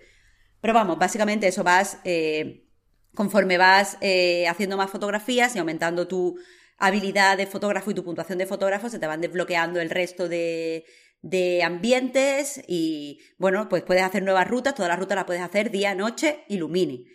Eh, y bueno, va, aumentando la trama que básicamente es el doctor Espejo contándote los progresos que está haciendo en su, en su investigación y dándote como más, eh, pues, cosas para utilizar. Al principio puedes tirar a los Pokémon las, las manzanas estas, las blanzanas creo que se llaman, para que coman y hacerle fotos comiendo. Después pues puedes ir tirando bolas, eh, esferas Lumini y eh, pues se van añadiendo eh, paulatinamente más cosas. Eh, eso, repetitivo, pero muy, muy, muy agradable de jugar. Hay una cosa, por otro lado, que me, me, está encantando, que es la, la, integración de online. Porque, bueno, el, tengo que decir que la, las opciones para, para, retocar la foto me han parecido muy pobres. Estaba muy. Era lo que más ganas le tenía, porque en otros juegos de fotografía lo que más me gusta al final es pues hacer una buena instantánea, pero después dejarla aún más bonita con los retoques fotográficos y los filtros. Pero aquí los filtros son muy vastos, en mi opinión. Los, los marcos son muy feos. Y bueno, hay cierta gracia en los stickers que podemos poner, porque puedes ponerle ojo a los Pokémon así de wow, estoy flipando, y coronitas y cosas así. Y, está gracioso, hay gente que hace viñetas muy, muy chulas, pero bueno, tampoco son nada del otro mundo. Me, parece que todo esto podía haber sido bastante mejor. Pero el caso es que hay un modo online donde tú puedes subir tus fotografías. O sea, te vas de, de Safari, haces todas las fotos que, bueno, haces eh, hasta 70 fotos, puedes enseñarle solo una de cada tipo de Pokémon al profesor espejo, pero en tu álbum tú puedes guardar todas las que quieras. Entonces, de las fotos de tu álbum, tú puedes retocarlas como quieras y subirlas a el online. Que básicamente, pues eso, la, peña puede ver tus fotos y otorgarte medallas manzana. A mí me, me flipa ver la foto de la gente y darle manzana porque no sé, la gente se le ocurre un montón, he visto instantáneas súper originales, pero además me gusta mucho compartir mis fotos y recibir, y recibir medallas. Creo que, que es algo como, como que no esperaba que me fuera a dar tanta satisfacción, pero, pero que me gusta cuando, cuando hago buena, o sea, ya muchas veces cuando estoy haciendo el safari, eh, el paseíto y lo he hecho 500 veces, no estoy tanto buscando la foto que me pide el profesor o la foto que tengo que hacer para las misiones secundarias, porque evidentemente hay muchísimas misiones secundarias, todo el tiempo te están pidiendo que hagas cosas para que vuelvas a hacer otra vez el paseíto. Pero sin embargo sí que estoy buscando una instantánea concreta que sé que me va a dar todas las medallas manzanas. Y la primera vez que tuve una foto con más de 500 medallas, me puse súper contenta y me gustaría que alguien... O sea, no lo puedo ver yo misma, pero me gustaría saber si he salido en el ranking de eh, fotos locales, porque creo que sí, porque las que me salen a mí tienen menos, menos medallas manzanas. Total, que esto a mí me está gustando un montón. Pero sin embargo, sí que, sí que ya te digo, es un juego muy guay como concepto, eh, eh, es relativamente bonito, los Pokémon hacen cosas ultra, ultra adorables, pero de verdad que antigüita se verá ya. No puedo, no puedo con eso, Pep. Ya. Bueno, la semana que viene lo comentamos un poco más, a ver si lo puedo probar, porque no creo que lo compre rápido porque no tengo ninguna prisa, tengo otros muchos juegos pendientes, pero sí me, me gustó mucho el de 64, vaya, que no sé, no, tendría por qué, porque en esa época yo estaba con otras consolas, pero recuerdo haberlo jugado mucho en casa de Xavi, sobre todo, y recuerdo, no sé, momentos relativamente impactantes en, en ese momento, ¿eh? Por lo visual incluso. Me quiere sonar una especie de catarata en la que podías tirar varias Pokéballs o varias Pesterballs en ese caso, y salía un Gyarados y ahí, ahí te dabas cuenta de la escala de los Pokémon, por ejemplo, que es algo que en ese momento yo no tenía muy presente y que, que no sé, creo que se representaba bien en Pokémon Snap porque se lo podía permitir. Y, y me apetece probar este, la verdad es que sí. Pero a ver, ese, ese tipo de cosas están. Si, si es lo que buscas, está. Lo que pasa es que está tal cual estaba en el juego original. Y, y, claro, evidentemente, tantos años después buscamos un cierto pasito adelante. Yo no quiero que revolucionen la fórmula, porque honestamente la fórmula me gusta. Y desde luego eh, está muy guay ver, ver encontrar de repente a dos Pokémon distintos durmiendo juntos, o ahí hay algunas misiones que te, te, invitan a investigar rollo, ¿dónde va tal Pokémon? Es que no, no, ya te digo, estoy obsesionada con que nadie piense que es spoiler, pero ¿dónde va tal Pokémon por la noche? ¿Qué es lo que está haciendo? Entonces ya tienes que ir buscando las pistas en el entorno porque tienes un escáner para analizar y, encontrarlo eh, es muy satisfactorio, es muy divertido y, y aprendes sobre, sobre Pokémon. Lo que pasa es que he jugado a otros juegos independientes también basados en la fotografía. Eh, no me acuerdo ahora, hay uno, eh, de hecho hablé en A Night de él, pero ahora mismo no, tengo el título, pero... Nats era, ¿no? ¿El de las ardillas? No, no, no, el Nats no me gustó. Eh, el Nats no me gustó nada. es otro juego que era de fotografía urbana, que estaba además hecho por un fotógrafo. El, el viernes llevaré, llevaré todos los títulos apuntados. Pero ese, ese juego eh, me daba la sensación de que, por ejemplo, la, gente hacía diferentes cosas. Evidentemente, siempre pasaba delante de la cafetería y siempre había un camarero, pero a veces te encontrabas al camarero haciendo una cosa y después el camarero estaba haciendo otra cosa, otro día estaba limpiando la mesa, otro día estaba detrás de la barra y me daba la sensación más de un entorno vivo. Y aquí eso falla cuando tiene todos los ingredientes para no tener que fallar.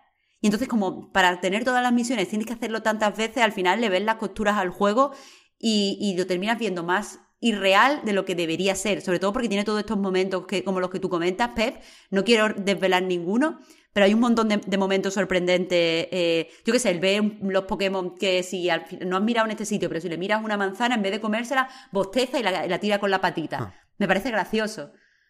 Pero de nuevo me parece, en cierto, llega un momento en el que parece impostado, Pep. Ya, ya, ya, me imagino, O sea, creo que sí parecía ya con los últimos vídeos más o menos claro que, habían querido tocar poquito la fórmula.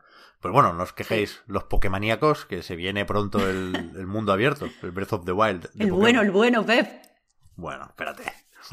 Creo que va a haber unos ¿Qué va a disgustos ahí que no, no los vemos Ay, venir. no, no, no, no. Que no, que va, que, que es- el- de nuevo han dado con una fórmula increíble, Pep. De verdad, este, este va a ser buenísimo, tío. Miedo me da, miedo me da. Pero bueno, tampoco estoy yo para dar lecciones a nadie porque estos días he seguido jugando a Balan Wonderwall. Todavía no estoy preparado para hablar de él, pero es que cada cinco minutos cambio de opinión, Marta.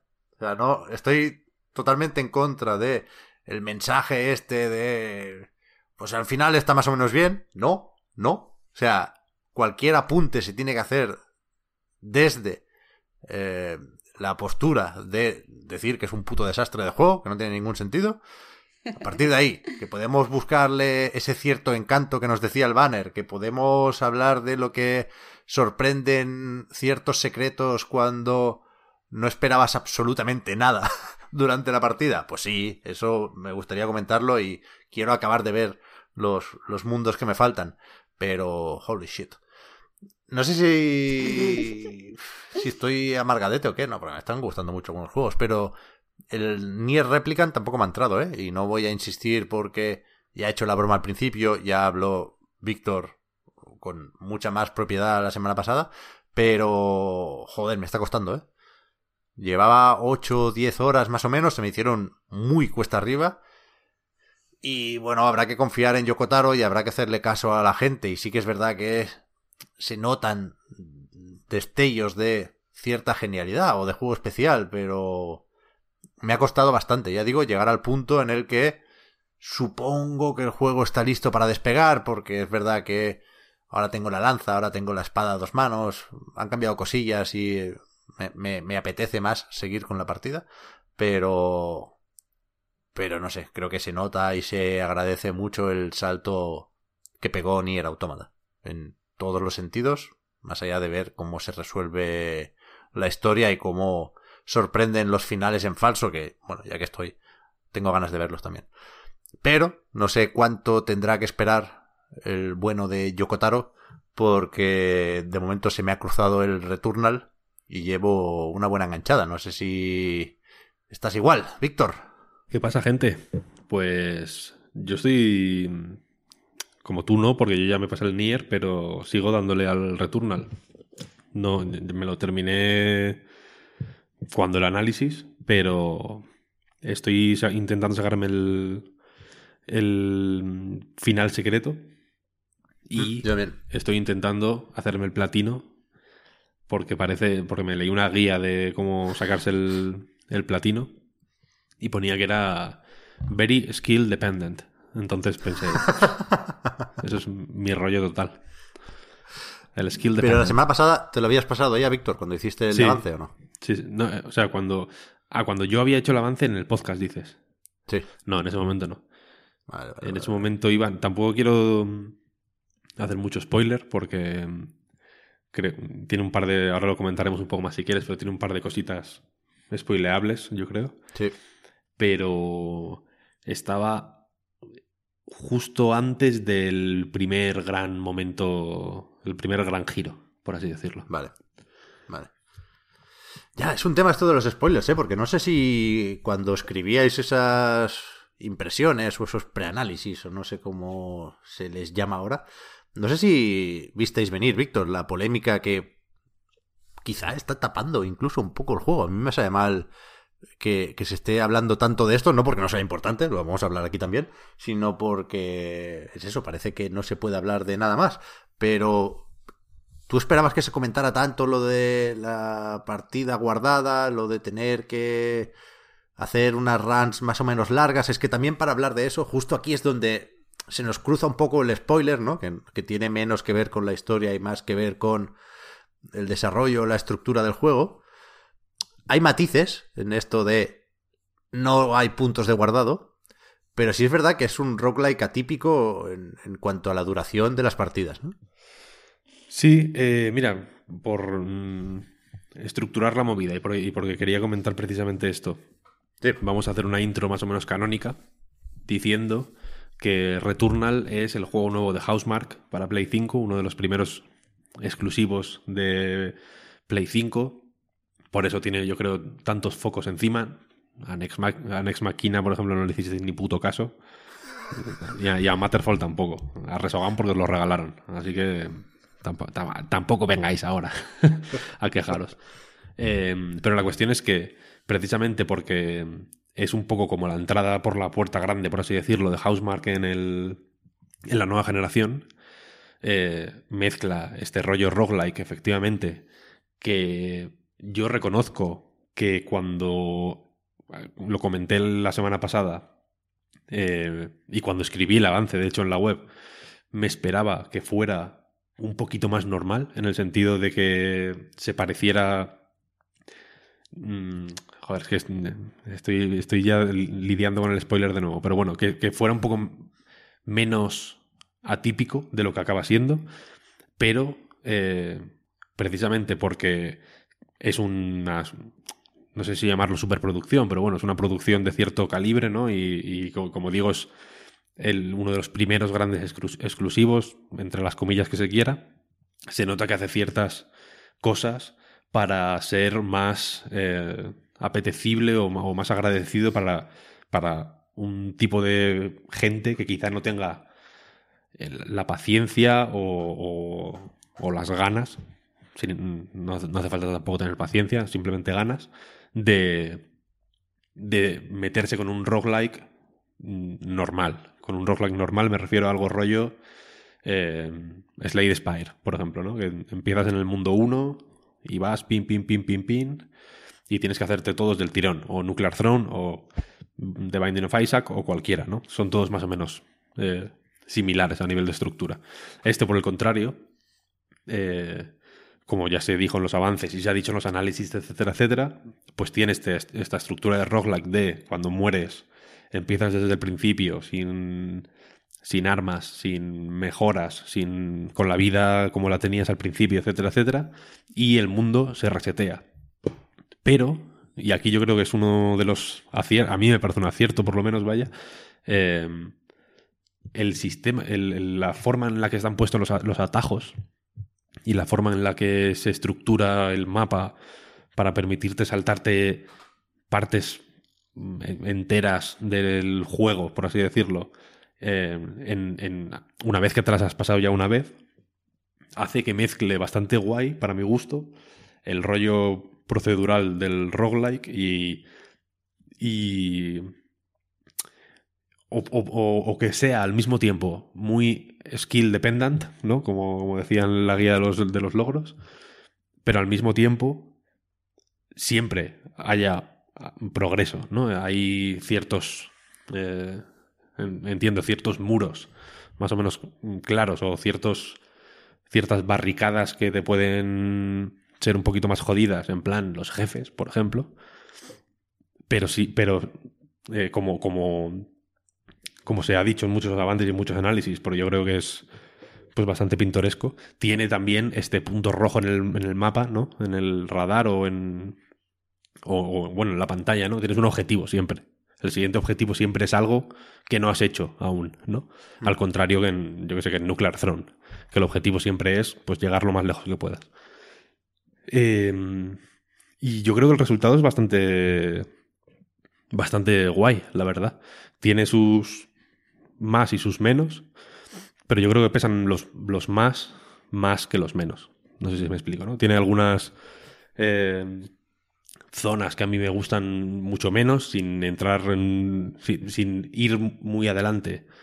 Por ejemplo, en la. en el tercer mundo. Por así, el tercer bioma, ¿no? Como dicen ellos. Hay una parte como de plataformeo con rayos que tienes que esquivar y tal, que me parece bastante penosa, la verdad. Y que me da mucho por culo. Porque, porque es porque está justo antes del jefe y es como. Ahora te ponemos esta mierda para que si. ¿No? Para que si la cagas, pues mira, te hacen una mordida en la vida y te jodes, ¿no? Y es como, tío, pero es que no, no mola, ¿no? El salto y el, y el plataformeo, desde luego, no es lo mejor del, del juego, para nada. Eh, pero luego tiene un montón de. de ideas y de sistemas funcionando al mismo tiempo y un game feel magnífico y las armas son súper creativas. Y cuanto más juegas, más creativas se vuelven, ¿no? Porque al principio no hay nada creativo en una escopeta, por ejemplo. Pero luego hay una, por ejemplo, no sé si las. Bueno, si la has visto, ¿no? Esta, esta que, que crea como, como rayos, ¿no? Que vas matando enemigos y van saliendo como... Sí. Se van uniendo los disparos y van ahí creando Sí. como barreras de rayos y tal. Joder, eso me gusta bastante, sí. Que mola mil. O la del veneno, No me sé por ejemplo. que ni un nombre, ¿eh. Víctor, de las armas. Yo tampoco, Evidentemente yo tampoco. hablaremos de escopetas, carabinas y las describiremos. Hay una de ácido y cosas así, pero los nombres, ni uno. Yo no me sé ningún nombre, ningún nombre de, de ningún arma, ni de ningún artefacto, ni de nada, menos el astronauta, que es lo más sencillo. Y que, ese también puede ser el, el otro punto flojo para mi gusto, que el, técnicamente pues, pues se, le, se le echó en cara mucho lo de la oscuridad, etcétera, etcétera. Eso es un problema relativo, en el sentido de que hay zonas más oscuras que otras, pero las que son oscuras son oscuras de cojones, pero de que yo, yo personalmente me he comido más de una hostia por, por, por no ver lo que había en el suelo, vaya. Eh, y tiene cosas muy impresionantes, como los, yo sé, los teletransportes, por ejemplo, cuando se convierte la protagonista en mil particulitas, ¿no? Hay que, que, se des- descomponen en el aire, mola mil. Pero luego, por ejemplo, a nivel de diseño artístico, eh, los artefactos, por ejemplo, me parece que son excesivamente idénticos entre sí, ¿no? Como que es, es difícil reconocer las cosas al vuelo, incluso las que se tendrían que reconocer un poquito más, como el éter, por ejemplo, Sí. se reconocen por el minimapa, ¿no? Y, y se reconocen de puto milagro, ¿no? Porque el- los obolitos son amarillos y el éter es como amarillo con un toque morado, ¿no? Sí. Tiene ahí un- unos... No lo, no lo voy a llamar tropiezos, porque tampoco creo que sean tropiezos, pero algunas cositas un poco menos pulidas, que, que no suelen ser... O sea, en, el tipo de arcades que, su- que suele hacer Housemark, el, el reconocer el ítem al vuelo siempre ha sido como una prioridad, ¿no? Como en todos los juegos eh, en los que se inspiran y que y- o, o los juegos de naves más o menos clásicos, los arcades de, tiros que, es- que, que son un poco su fuente de inspiración. Este reconocer la cosa al vuelo es, es importante, ¿no? Cuando, cuando hay mu- muchas balas y mucha cosa pasando en pantalla, pues eh, cualquier información así intuitiva que puedas recibir se agradece. Y aquí quizá es lo que lo que menos me ha gustado, aunque me he acabado mm, eh, acostumbrando, eh, quiero decir, porque juego todos los días y, estoy encantado, la verdad. Yo pongo aquí un- una marca para volver después, porque efectivamente creo que hay dos problemas, no sé si graves, pero sí evidentes en el juego, y, los dos creo que están relacionados con, con esto de los objetos y el recorrer cada sala dependiendo demasiado o prestando excesiva atención al minimapa para lo que sería un ritmo de juego ideal. Pero para mí también me ha gustado mucho, ¿eh? Y venía con dudas por mil razones. Y al final creo que ha, salido esto como cabía esperar, por otro lado, ¿eh? que era como un buen juego de Housemark donde al final, más allá de precio, de gráficos y de todo lo que uno quiera poder asociar a PlayStation 5, lo que importa es que gusta saltar, disparar y esquivar. No necesita mucho más.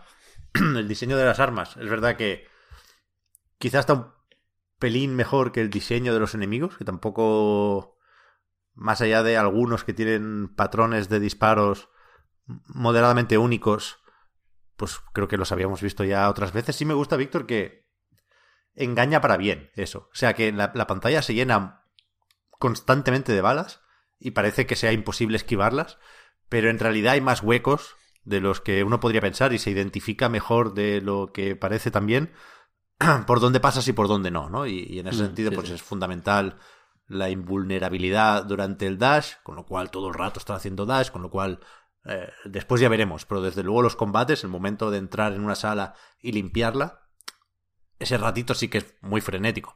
Luego ya si te entretienes a buscar botiquines y mierdas, pues igual se ralentiza un poco la cosa. Pero la parte de los tiros eh, me parece excepcional y, y creo que funciona especialmente bien con el mando, con el DualSense, sin ser algo revolucionario, sin ser, sin ser algo tan evidente como en Astros Playroom.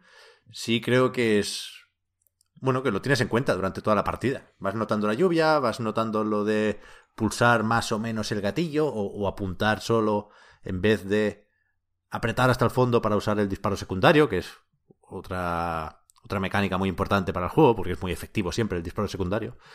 Y, y la verdad es que se juega muy bien. Todo lo que tiene que ver con jugar, que al final es lo importante, a mí me parece que está muy bien resuelto. Sí que... No sé, creo que el problema de ritmo... No sé hasta qué punto es cosa mía, porque me cuesta mucho pillar atajos, me cuesta mucho acortar las runs, porque siento que, me estoy perdiendo cosas, ¿no? Aunque no necesariamente es así, supongo que cuanto más juegue, menos eh, haré esto, pero ahora me apetece más hacerlo todo y matar a todos los jefes para conseguir todos los objetos que pillar atajos que por otro lado te indican muy claramente, oye, tú tranquilo que las armas te irán saliendo bien porque aquí te colocamos un ítem de especialidad que te permite que las armas que salgan a partir de ahora, aunque te haya saltado un jefe, te permitirán en principio sin problema matar al siguiente si lo haces bien. Y creo que está todo bastante bien calculado porque creo que más o menos todo el mundo no es un juego fácil, ¿eh? Se te puede atragantar cualquier jefe, te diría, y, y a lo mejor lo que voy a decir no vale para todo el mundo. Pero más o menos. Y mira que hay formas distintas de llegar al final en función de las builds que te haces, de las armas que te gustan más o menos. Pero la progresión parece bastante bien calculada en tanto que todos nos lo terminamos en entre 15 y 20 horas, ¿no? El, el, el clic, Sí. el momento de haber desbloqueado, por ejemplo, los modificadores suficientes para cierta pistola. Son importantes los modificadores. Tú cuando coges un arma puede llevar o no una serie de, de extras, digamos. Y, y cuanto más usas eso, más extras puedes desbloquear, ¿no? O están disponibles, no siempre están todos en cada arma, pero sí te selecciona, pues bueno, en función de el punto de la partida, pues a lo mejor lleva dos o tres o cuatro accesorios de esos, ¿no? Y siempre hay uno que es determinante y que es el que te sirve para estar cómodo y si lo combinas con eh, un artefacto o un parásito que te permite curarte un poquitín, si tienes algo de adrenalina, la adrenalina la aumentas y te da una serie de ventajas cuando matas varios enemigos sin morir, es fácil ver qué run va a ser la buena. Yo lo tenía muy claro antes de pasarme el juego. Pero, pero al mismo tiempo, ya digo, creo que es, que es fácil, precisamente porque se pueden alargar esas runs, que se pierda un factor que a mí me parece más o menos importante en los roguelikes, que es la del una más o la última. Aquí normalmente cuando te matan después de un buen rato no, no, no estás con ganas de más.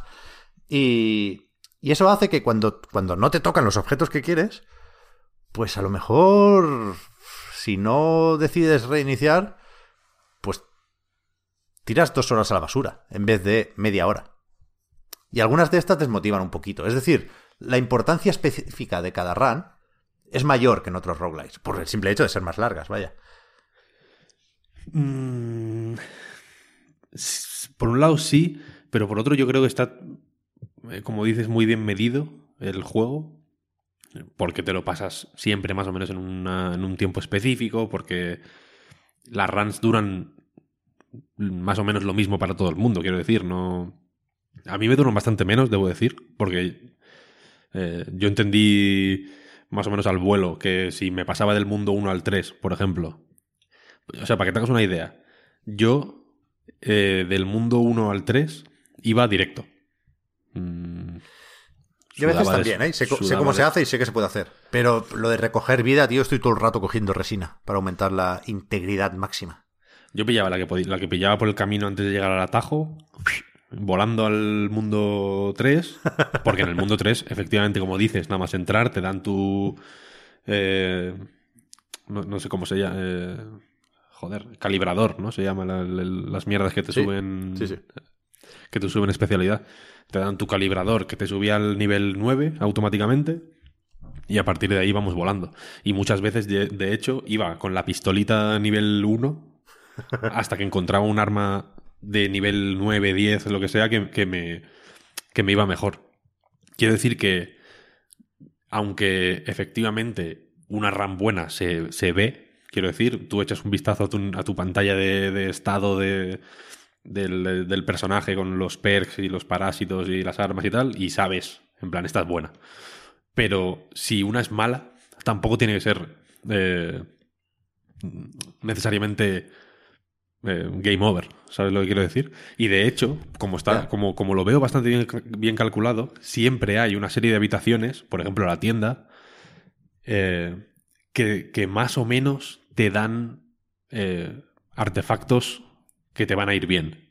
Porque en la tienda siempre sale el que te hace que la espada sea más poderosa, por ejemplo, o siempre sale el astronauta, o siempre sale uno que te da más potencia o más resistencia, ¿sabes? O sea, como que eh, eh, si, si, si sabes que necesitas más de algo, el juego te lo da. No te lo da gratis, tienes que, pues igual tienes que hacerte X habitaciones más para ahorrar un poquito, ¿sabes? Y, y- pillarte lo que necesitas. Pero el juego te ofrece las herramientas que necesitas. No te las pone de forma evidente en la cara. A veces sí, pero bueno, eso es suerte, ¿no? Pero si quieres, digamos, depender de lo que tú estás haciendo, o de tu conocimiento del medio, por así decirlo, eh, yo creo que puedes hacerlo. No, y quizá no en el 100% de los casos, mm, porque me vendrá alguien con un vídeo, ¿no? En plan, mira, esta RAM de mierda, ¿no? Diego Gipi, por ejemplo. Ayer, por lo visto, hubo una que en, que en el, en el mundo 2 no le salió ni un objeto de curación. Pues Bueno. bueno. Que cuando hay una cueva, cuando llegas al teletransporte, a la izquierda hay una cueva y siempre hay un par. Dice que, o sea, lo hizo en Facebook Gaming. Lo voy a. estará grabado, digo yo. Pero bueno, yo no lo vi, ¿eh? lo siento, Diego. Pero la, la cosa es esa, que, que seguro que los random, digamos, puede jugar en tu desventaja, sí, sin Sí, duda. sí. Pero que si más o menos en ti sabes manejar el juego, puedes, eh, digamos, decantar la balanza a tu favor, yo creo que también. Y, y a mí es lo que más lo que más gustico me da, la verdad. Que al final puedes más o menos eh, llevar las cosas hacia el lado que tú quieres y que y que mm, a medida que vas haciendo eso y vas aprendiendo a hacer eso de rebote vas aprendiendo también a, a lidiar con lo que te va viniendo. Porque al final es un juego de habilidad. Quiero decir no es una cosa de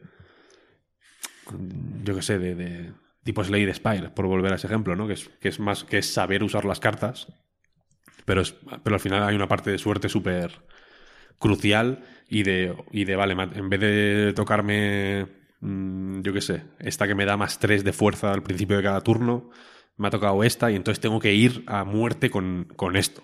En este puedes ir un poco, pues bueno, no hace falta que tengas una build hiper especializada, quiero decir, para que la cosa vaya bien.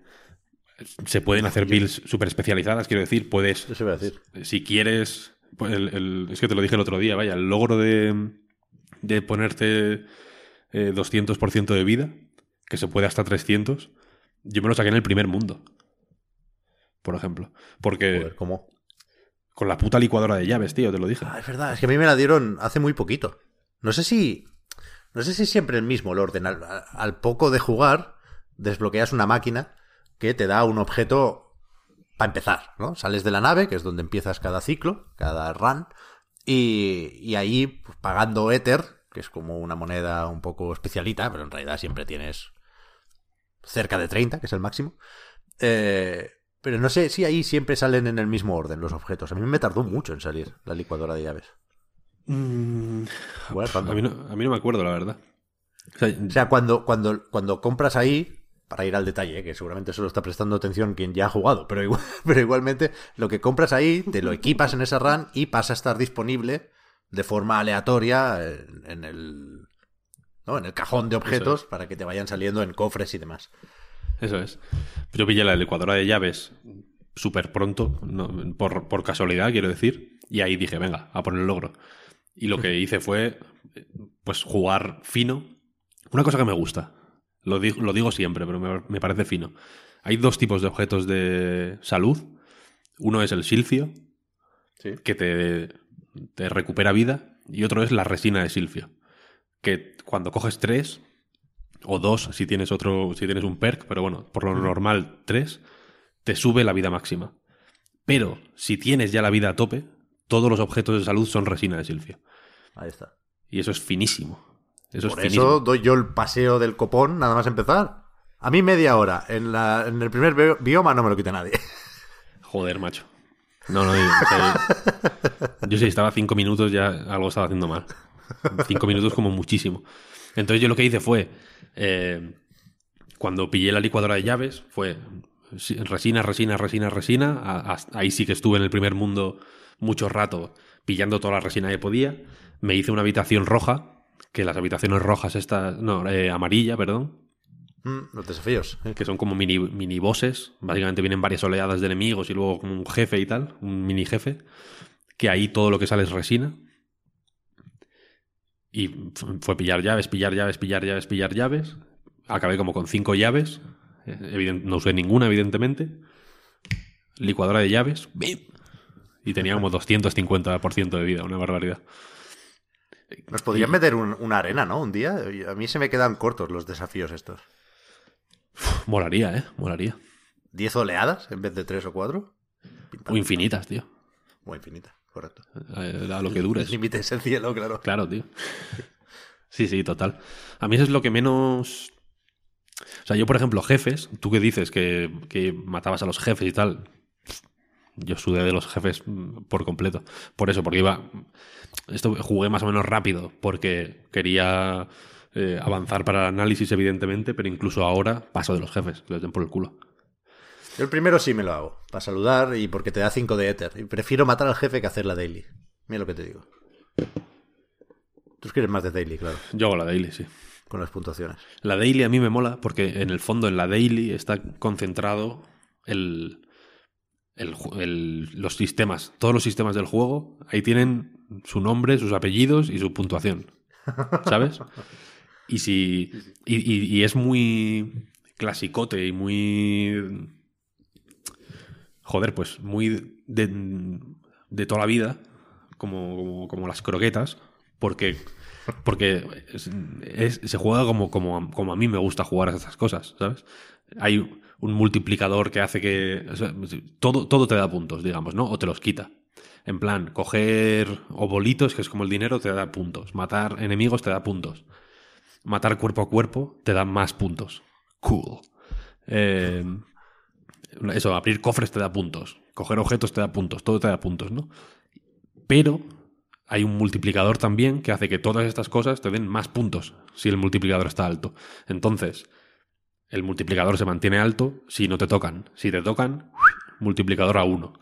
Entonces, la clave, evidentemente, es que no te toquen ni una sola vez en toda la run. Ah, Fenomenal. Parece muy difícil, pero no lo es.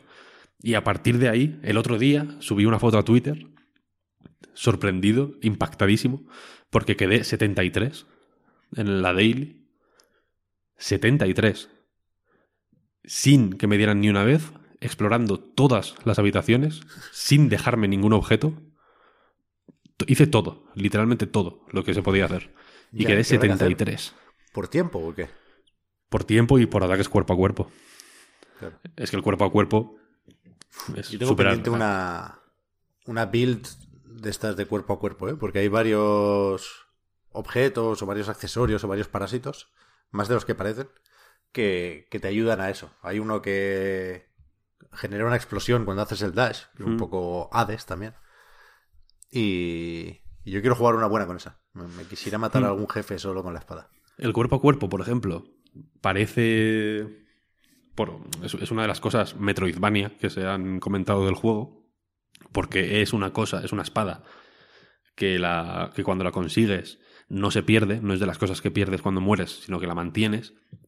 Y te permite, por ejemplo, hay como unas mm, paredes como de raíces, ¿no? Que te permite abrirlas, básicamente, ¿no?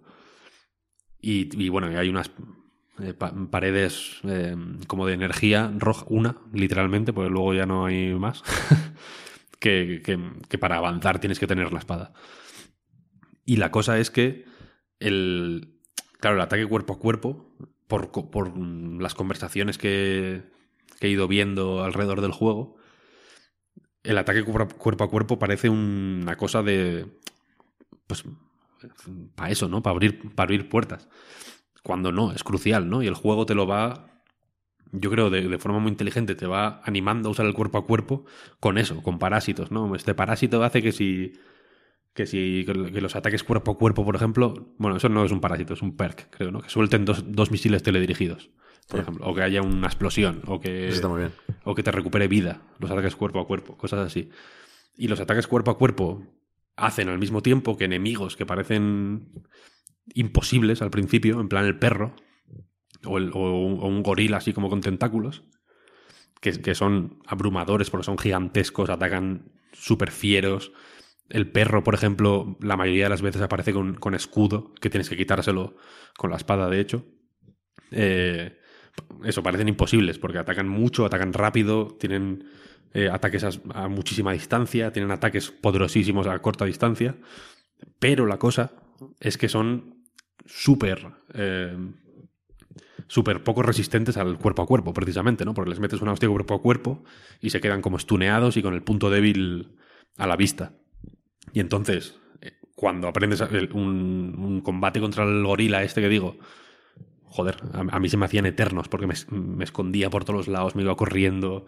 Eh, era, una cosa me acababa matando de, de, que duraba tanto el combate que había más tiempo para que yo cometiera errores, ¿no? Y, ahora, por ejemplo, los gorilas es como pim, hostiazo, y antes de que se levante, pim, otro espadazo. Y si le queda un, poco, un poquito de vida, pim, pim, pim, pim, y a su puta casa.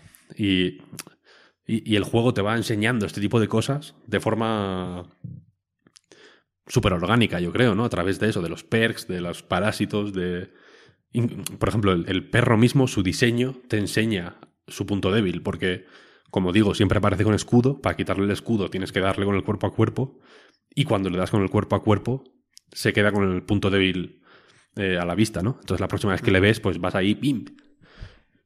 Y es un juego que te enseña a jugar, o sea, que quiere, ya digo, en, en el- en la- en las dailies se ve de, de, de- de- joder, de forma cuantitativa cómo quiere ser jugado, porque Claro. si juegas como él quiere, consigues más puntos, simplemente, y que en la partida normal te enseña a llegar a esa forma de jugar, de forma súper orgánica, que creo que es una, la filosofía de Housemark de toda la vida, súper bien eh, resumida, ¿no? Y, yo creo que muy bien presentada en- en un formato, ya digo, un poco más agradecido para, para gente que igual no está tan acostumbrado a estos arcades eh, súper exigentes de, de echarle mucho tiempo, de repetir mucho, porque al final lo de que tengas que repetir una y otra vez, una y otra vez, una y otra vez, es Resogan. También, ¿no? Que es un juego de repetir una y otra vez y una y otra vez y una y otra vez la misma pantalla. ¿Y una vez terminado qué? O sea, yo ahora, insisto, llevaré veintipocas horas de partida. Pillé una enganchada el fin de semana de estas malas, de, ir con ojeras a todos los lados, de... O sea, el logro de pasarme el juego con el final no secreto todavía, eh, lo, lo desbloqueé a las 7 y 10 de la mañana. Y me supuso una pequeña bronca porque teníamos una comida al, al rato, vaya, dormí un par de horas. Pero, joder, me, me atrapó el juego y tenía el miedo este de dejar la consola en suspensión. ¿Por qué pasará? Pues bueno, pues seguimos y, y ya, ya dormiremos en otro momento. Pero ahora, sabiendo qué tengo que hacer para el final secreto y estando ya a medio camino en ese objetivo, no, no sé si voy a seguir mucho más, Víctor. ¿Tú que hace más tiempo que lo tienes? ¿En qué punto estás y qué perspectivas tienes? Pues ya digo, eh, ahí creo que, es, creo que es igual es su mayor punto débil, ¿no? Que, no tiene tanta vida. por, un- por un lado, habrá quien diga, ok, no tiene tanta vida como un Isaac, ¿no? Que, que juegas 5.500 horas. Y habrá quien te diga, guay, pero no quiero jugar 5.500 horas, ¿no? Quiero que me dé todo lo que tiene que darme en más o menos poco tiempo. Y a otra cosa mariposa. Guay, Que deberíamos de dejar de decir esas cosas como un defecto. Quiero decir, si el juego te da una primera mm, vuelta buena y, te, y disfruta y te engancha, no veo que sea negativo el que no puedas Hmm. seguir jugando. Pero en- dentro, de, dentro de Returnal hay dos lobos. Un lobo es el que te da, el que, te, el que ves los créditos a las 20 horas y te, y te libera. Y el otro lobo es el que te pide que sigas jugando, porque el juego quiere que lo sigas jugando. Tiene más cosas que hacer cuando lo sigues jugando, tiene una serie de logros eh, que, que dependen de, de conseguir una serie de cosas que son semi-random, ¿no? Porque, por ejemplo, los... eh, hay un logro, por ejemplo, de conseguir todas las, eh, todas las habilidades de arma. Que es, bueno, pues, ah, pues, pues yo qué sé, en mi caso, yo que no he jugado mucho con el, no sé cómo se llama, el rifle de pulso o algo así se llama, que es, que tiene como muchas balas. Bueno, no sé, una- el arma esta que es como alargada. No me gusta nada, no la uso nunca, entonces no tengo desbloqueado casi, casi nada con esa. Eh, pero bueno, La es pillar las armas. unas ondas en horizontal. Moradas. Sí. Es- Caza, caza- cazapesadillas, creo que se llama o algo así. sí, O sea, está, está la carabina termodinámica o una cosa así. Es que tiene un nombre, me la leche. Y después el cazapesadillas en la hostia, tío, que te acaba generando como unas torretas o unos portales. Ah, pues igual no lo sé, pues no he jugado con esa lo suficiente. Eso me gusta a mí, ¿eh? Yo me, me obsesioné con la con el rifle normal hasta que pillé la, el lanzapepos. Y entonces, por ejemplo, la escopeta y el y este caza pesadillas que dices, eh, las tengo infrautilizadas. Ya. Pero bueno, la cosa es pues que las que Pero- la que has usado ver, menos. volviendo, volviendo a los lobos. Sí. Eh, si el juego te da un final a las 20 horas, para quien quiera finalizar, pero después a la vez te, te permite, te da un segundo camino, una segunda ruta para quien quiera seguir jugando, eso no son dos lobos, eso es un lobo súper bueno que, que contenta a todos los jugadores. No, no, porque el es- es- son dos lobos, coño, y el segundo es- el segundo está más flaco y es, y es y tiene como ronchas en el pelo y es más feo. Simplemente, el primero es un lobo guay, es un lobo de estos de la- que, que hay en las Pero camisetas. que no son, que no ¿sabes? son lobos inco- incompatibles, es que yo lo que veo es que es para todo Son tipo de jugadores. Son lobos colegis. Sí, Claro. Sí que es verdad que, por una parte, la, la partida en el New Game Plus o en el Endgame, llámalo como quieras, cambia poco, porque hay, por ejemplo, zonas a las que antes no podías acceder. Sí, hay incluso algunas armas que solo se consiguen en estas zonas, con lo cual no podías tenerlas antes. Casualmente son las peores del juego, en mi opinión. Aunque, bueno, quizá las he tuneado poco, ¿eh? también es verdad. Pero... Pero sí que es verdad que es menos atractivo el endgame y sí que es verdad que gustándome a mí la idea de mm, tensar un poco el molde de los roguelikes, al mismo tiempo, y no sé cómo de injusto es esto, no, puedes evitar pensar en Hades, o en Nuclear Throne, o en Dead Cells, o en Isaac, en una serie de juegos muy buenos que definen el género, ¿no? Lo dicen más los ingleses que nosotros, esto del general defining, pero son así. Entonces, más allá incluso del tema de la duración y de los 80 euros, a mí, no sé, no, no me parece que sea corto. Si me chirría lo del precio es por otras cosas, no por la duración.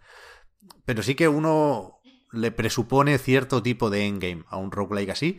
Y, y, y Returnal tiene todas las piezas lo bastante bien colocadas, ¿no? Todas las mecánicas, todos los sistemas, todas las movidas de riesgo-recompensa, creo que las hemos comentado todas, excepto lo de los fallos, Víctor. Hay, hay cofres malditos que te la juegas un poco si los abres, porque te pueden putear y si no cumples los requisitos para eliminar ese puteo, si acumulas tres te borran un, un artefacto, con lo cual hay que, bueno, Sí, o llaves un o punto tal, de estrategia. Eso es random, ¿eh? Lo que- o sea, los fallos críticos mm, te quitan vida máxima o te quitan llaves o te quitan... Sí, ¿Así? sí, Vale, vale. te van quitando distintas cosas. Vale, vale. También se puede matizar esto porque se puede limpiar lo maldito. Creo que se llama maldito. Con éter también, con lo cual de nuevo Mali- se matiza. mal- ¿eh? Maligno, creo que es. Malignidad. O maligno, es verdad. Es verdad, malignidad, correcto. Es fácil pedirle más a Returnal cuando acaba. Mm, sí, Total, y- que no es el GOTY, como dice, como he leído por ahí. Joder, yo creo que tiene los mimbres, pero, me- a mí, pero creo que para mi gusto le falta ah, una... Y, que, y no descarto que pueda venir, vaya, pero le falta una forma de ser más concentrada, donde todo esto, donde todas las piezas estén más concentradas y más puras y más liberadas, por así decirlo, de, de una serie de, pues de cositas que, que hace el juego, que durante la partida normal son guays, eh, yo qué sé, to- todo lo que tiene que ver con la narrativa, por ejemplo, que, que mola. A mí me, me- las, las secuencias de la casa, por ejemplo, me parecen bastante guays, me, me han sorprendido bastante. Mm, a mí también. Son, son mucho menos de, lo- de las que yo esperaba, pero. o de las que intuía por el, por el principio, pero las que a mí me parecen la hostia. Y creo que. pues que en- encajan súper bien con el tono del juego sorprendentemente, ¿no? Porque, porque es un cambio radical, son como secciones de pronto rollo PT, ¿no? Como de terror ahí en primera persona, una cosa súper Sí, sí. súper loca. Eh, y por ejemplo, pues me gustaría, yo qué sé, poder jugar con, con puntuación en la partida normal, por ejemplo. Cosas así, ma- más housemark concentrado. A mí es lo que, lo, que me llevaría a echarle horas y horas y horas sin necesidad de muletas. Para mí las muletas son, por ejemplo, los, los logros. No me importa jugar mil veces para conseguir los xenoglifos, que son como unos eh, grafitis alienígenas que hay en las paredes.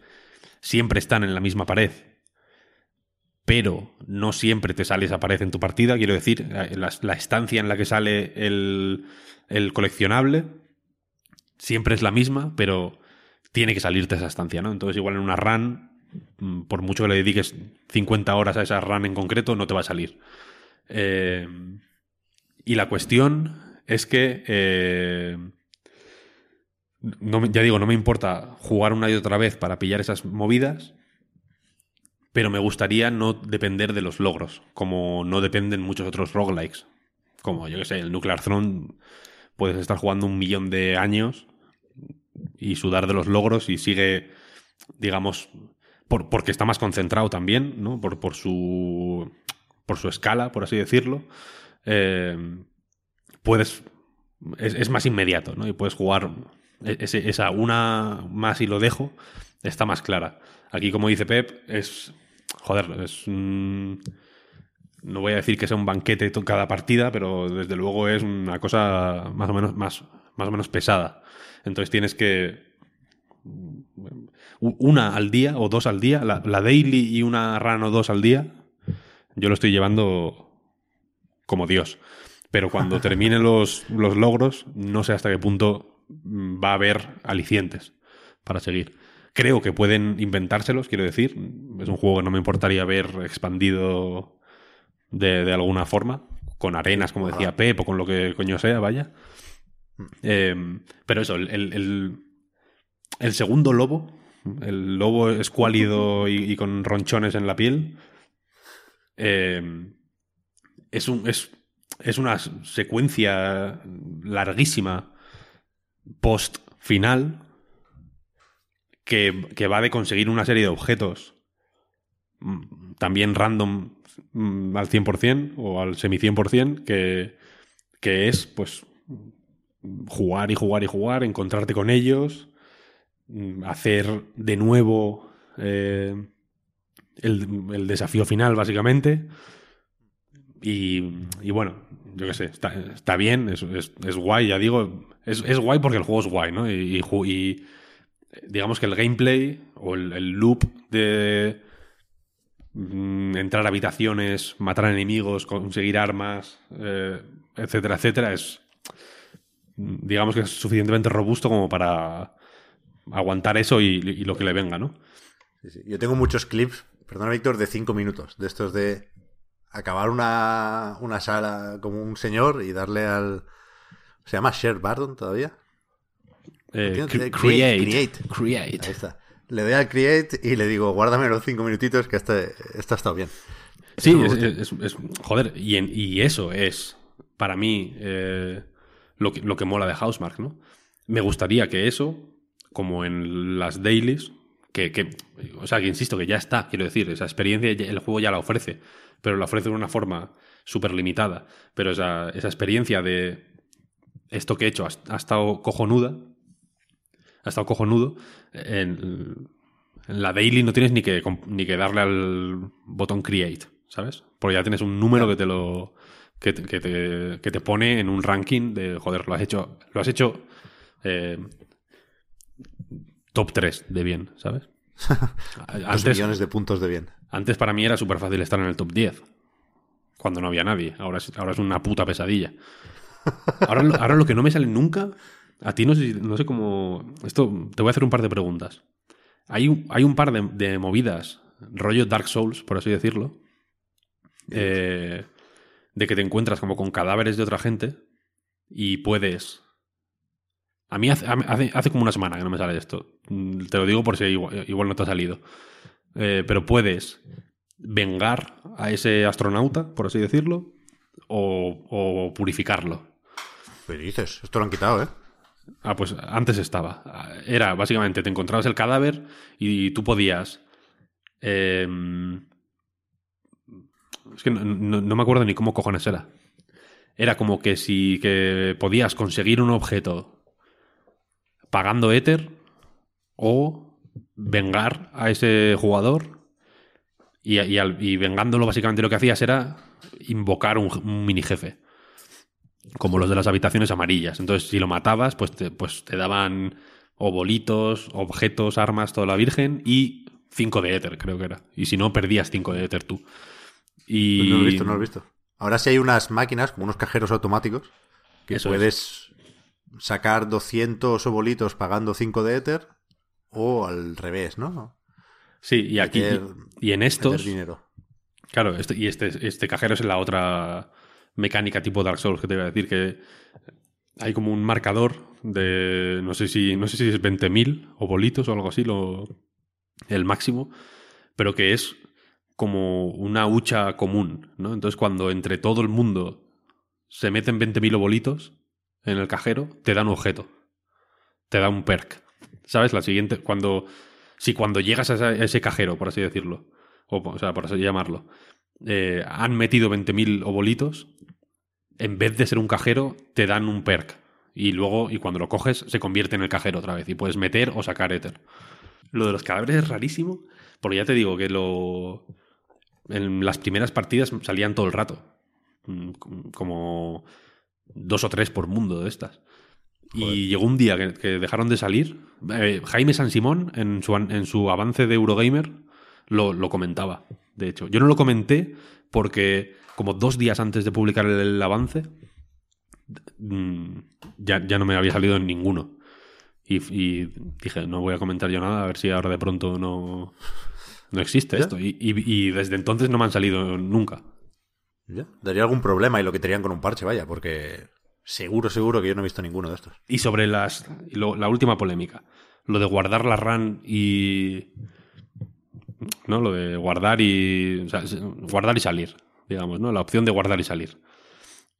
Yo creo que debería estar o que no les cuesta nada meterla o que si si la meten no va a ser una- un drama. Quiero decir que el que siendo yo partidario de que haya pausa en Dark Souls, lo veo menos grave que eso, pero tampoco lo veo tan loco, tío. O sea, ya, ya digo, no sé si es que yo juego muy rápido o que los demás juegan muy lento. No sé cuál es ahí la, el- el- qué, qué es lo que está descompensado, pero pero de, de verdad que no me parecen tan bestias las runs. A mí un poco sí, a mí un poco sí. Ya digo, y, y ni siquiera me lo había planteado antes de empezar a jugar porque no sé quién dijo, joder, es que en el Death Trails puedes salir en cualquier momento. Yo pensé, coño, creo que en mi vida he dejado a una rana a medias. Nunca, nunca, ¿para En, qué? en ningún juego. Y, y aquí sí lo he tenido que hacer. Alguna vez, varias veces. Bueno, pero por, por motivos circunstanciales. O sea que Ya, ya, ya. Que lo Ah. de. Es que una run son. Tres horas. Como tres horas no te dura la batería del mando, para empezar. a, la que, a la que te llueva más rato de la cuenta en, en- en- encima del puto traje, se te gasta la batería antes. O sea, una run de tres horas es muy, es muy bestia, tío. La daily dura menos de 10 minutos, por ejemplo. Ya, pero Y es es- un bioma y vas follado, vaya. Joder. Y en- Yo he hecho runs de tres horas, ¿eh? Yo he hecho runs de tres horas. Pues mal hechas, tío. Seguramente, seguramente, no te digo que no.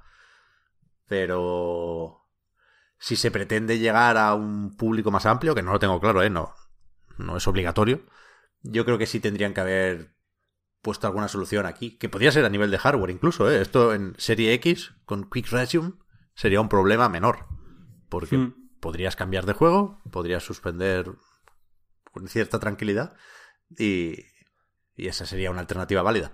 Pero yo que sé, un guardar y salir que para evitar trampas, una vez vuelves, solo lo puedes hacer al cambiar de habitación ya, para no tener varias varios reintentos en la misma. Algo así se podría hacer. Sí, sí, Yo creo sí. que no haría daño. Quiero decir, yo lo, lo que sí diría es eso, ¿no? Que es fácil ver la conversación desde fuera y decir git good y los roguelikes son así, pero yo creo que Returnal no es como todos los roguelikes. No, se, y que- se y que- echa, se echa más en falta que en cualquier otro que yo conozca.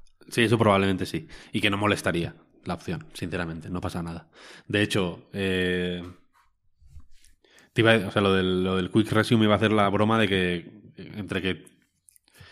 Bueno, es que ahora no tiene sentido, claro, porque como, como la movida de los cadáveres lo han quitado, pero lo- es un juego que, está que estás siempre conectado, ¿no? Como que te pide al principio que te conectes al, a PSN, o bueno, o puedes activar lo de que estés siempre conectado y demás, ¿no? Pa- entiendo que era para esto, pero yo qué sé, lo, lo meterán o, o lo... O, o Dios sabe, ¿no? Es que no sé, no sé qué planes tienen con eso. ¿eh? Eh, Pero sí se puede pausar, por ejemplo, ¿no? Sin problema. Sí, se puede pausar. Pero imagínate que sales, que haces el quick resume y al volver te has desconectado. Eso es un problema, ¿eh? En la Series X. Yo qué sé. Ya. Ya. Sobre todo al principio, con todos los parches y tal. Es un tema, es un tema. No, pero sí. Creo, creo que ya han dicho, ¿no? Que lo van a meter, el guardar y salir. Bueno, que O- se lo están que lo están mirando, pero que mirando. no tienen, no tienen nada que anunciar ahora mismo. A ver, yo creo que mirarán cuánta gente se queja, que es una forma de, de calcular cuánta gente ha comprado el juego, que no lo sé, tengo mucha curiosidad, porque en general las críticas han sido muy positivas, ¿eh? Y, yo, desde luego, a favor de Returnal. Pero, pero no lo sé, no lo sé. Como fuere, yo creo que eh, si la. Si la duda era si el juego iba a ser suficientemente housemark por esto del cambio de, bueno, de perspectiva sobre todo, ¿no? Porque al final los tiros son más o menos mm, o, o son suficientemente arcade y los sistemas son suficientemente arcade como como se podía esperar. Hay incluso un objeto, este que te convierte las eh, los disparos enemigos en obolitos, que básicamente te, te hace ahí como un- una cúpula que todos los disparos que entran se convierten en obolitos, que a mí me recuerda a... Joder, en los, en los juegos de naves hay juegos de naves en los que la bomba, por ejemplo, convierte todas las balas en, obolit- en- o sea, en obolitos, en, en- en objetos de puntuación. En los juegos de naves de Cave, por ejemplo, es relativamente común. O sea, que son. que se notan que las influencias vienen de donde vienen al final, ¿no? Y, las, y las influencias, aún entrando, digamos, en el. o estando en el. en el cóctel, otras cosas, ya digo, como el terror en primera persona o, o los. O eso, los roguelikes o. o, o los juegos de acción en, en tercera persona, que, que ya digo que es- este cambio de perspectiva es vistoso, pero, pero es menos traumático de lo que, de lo que yo eh, hubiera creído. El juego e- es Housemark. Y me gusta, joder, que, que un juego así, aunque, es, aunque haya sido un poco mm, metido con calzador, reciba la atención que está recibiendo. Porque insisto que los anteriores juegos de Housemark no recibieron esta atención y se enfadaron mucho. mucho por esto. Hasta el punto de que dijeron que, es- que se acabó. Y se pusieron. Es que, o sea, es una historia de. de. de locos, ¿eh? O sea, de. de- mira, hemos hecho los mejores putos juegos de los últimos 10 años y no los ha comprado ni, ni, ni nuestra madre, tío. Vamos a hacer un Battle Royale. Como, venga. Y me alegro, joder, que, que, que la, gente esté llegando y que, por, el motivo que sea, ¿eh? porque no porque no hay más juegos en Play 5, que es verdad que tampoco hay muchísimos más exclusivos, porque porque, porque hay más o menos sequía de lanzamientos, aunque en los próximos las próximas semanas y meses ya hay un poco más de el, el calendario está un poco más ajetreado, pero es verdad que llevamos unos meses más o menos de sequía, etcétera, etcétera, por el motivo que sea, mucha gente está llegando a Returnal y, y le está sorprendiendo para bien, y eso me mola. Porque, porque, porque esta sorpresa para bien me recuerda a la sorpresa para bien que mucha gente experimentó, yo, por ejemplo, con Resogan, y que, y que joder, entiendo que, que, con la inercia de Resogan mucha peña se fijó más en Matterfall y en, y en Ex Machina, y mucha gente más se apenó cuando dijeron que, que la cosa estaba malamente. Y entonces, joder, me gustaría que esto, que esto fuera pues otro empujoncito y que, y que, coño, que lo siguiente sea otro juego del calibre que quieran, ¿no? O de la. O de, del. Con Sony, sin Sony, como sea, ¿no? Pero que. que no sea un Battle Royale, ¿no? Que no sea un Battle Royale. por favor. Y que sigan trabajando este tipo de juegos porque no se hacen muchos. O. Modifico. Se hacen muchos muy malos. Y estos los hacen muy bien. Y, y se nota la diferencia. No, no, tengo nada en contra de que se hagan juegos eh, malos, quiero decir. Cada uno hace los juegos que quiere o como, como puede. Pero esta gente los hace muy bien, muy bien, muy bien. Y me gusta que haya un pequeño oasis arcade, por así decirlo, que, que sea en plan, vale, hay, hay juegos de nueva generación, con aspecto de nueva generación, con tecnología de nueva generación, con ideas de nueva generación, ¿no? Con implementaciones de nueva generación y que no sea todo, pues, eh, llorar porque, ¿sabes? Porque Tresur ya no hace, hizo Licaruga y ya no hace más, ¿sabes?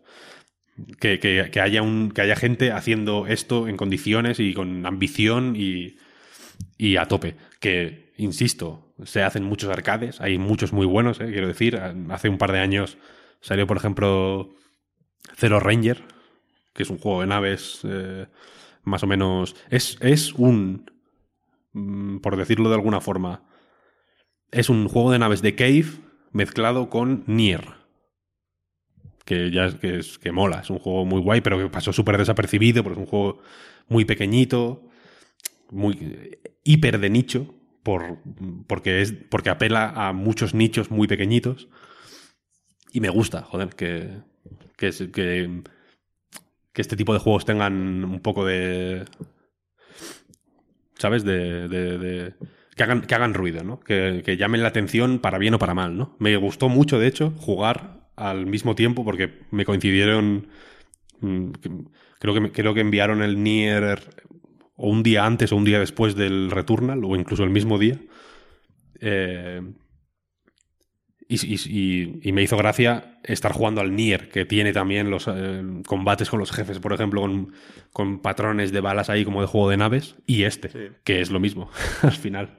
Un poco sí, un poco sí. Eh, tenemos que ir recogiendo, no hemos hablado mucho de la historia, pero no creo que tenga mayor importancia. ¿eh? Creo que hay una serie de metáforas y de temas que están más o menos insinuados. Creo que busca a propósito el no rematar, ¿no? El que no vaya solo de esto, aunque se va concretando un trauma que tiene por aquí Selene. Pero no, no creo que sea lo importante. Quiero decir, de cara a el final secreto, yo me puedo imaginar que, que, que voy a entender lo justo, ¿no? Que no va a resolver todas las dudas que tengo. Pero lo importante es que, y, y lo efectivo, es que durante la partida te, te genera un, un interés, te, te, apetece más allá de esquivar balas, pues ir entrando a la casa para ver cómo cambia la secuencia del pasillo. Está bastante bien resuelto sin necesidad, ya digo, creo que es intencionado de rematar o concretar o hacer encajar todas las piezas del puzzle. Creo que la historia lo hace más interesante y con eso le, le sobra y le basta. Es, es una, bueno, no sé, un buen punto de apoyo, una muy buena ambientación, creo yo. Sí, sí. Es, es eso, ¿no? Como que es más atmosférica que. Sí.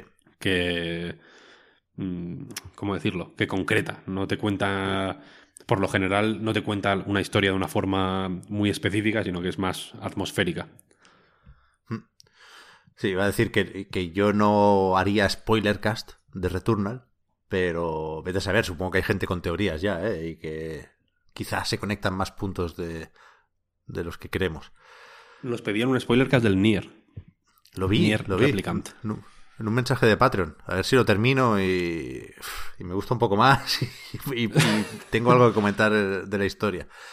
Eh, se dijo, o dijimos incluso, eh, en algún momento de hacer algo de It Takes Two, Marta, pero yo tampoco sé la historia si da para tanto. Pero bueno, no, no me importa hablar Pero- más de It Takes Two, porque también me lo pasé no- hace poco, ¿eh? Que no tenemos por qué hablar de la historia, porque se llama spoiler, que podemos hablar de nuestra experiencia poniendo, poniendo ejemplos. Yo quiero hablar de ciertas escenas concretas relacionadas con un elefante. Uf, es el mejor momento de 2021 de momento, ¿eh? En Pues videojuegos. ese tipo de cosas solo se puede hacer en un spoiler cat. Yeah, yeah, yeah.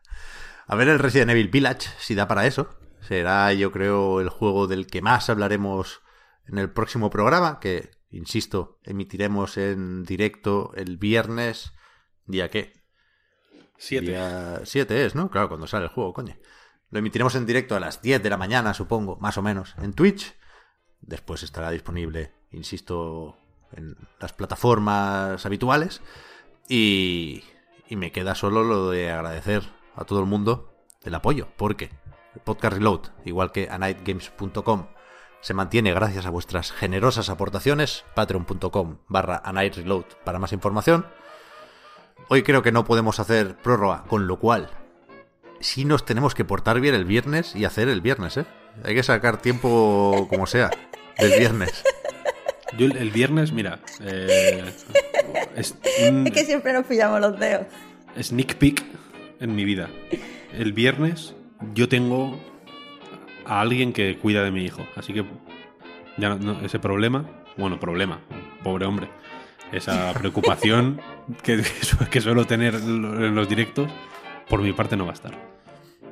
Vale, vale. Pero que después se me cuelga el Premiere si dura esto tres horas y pico.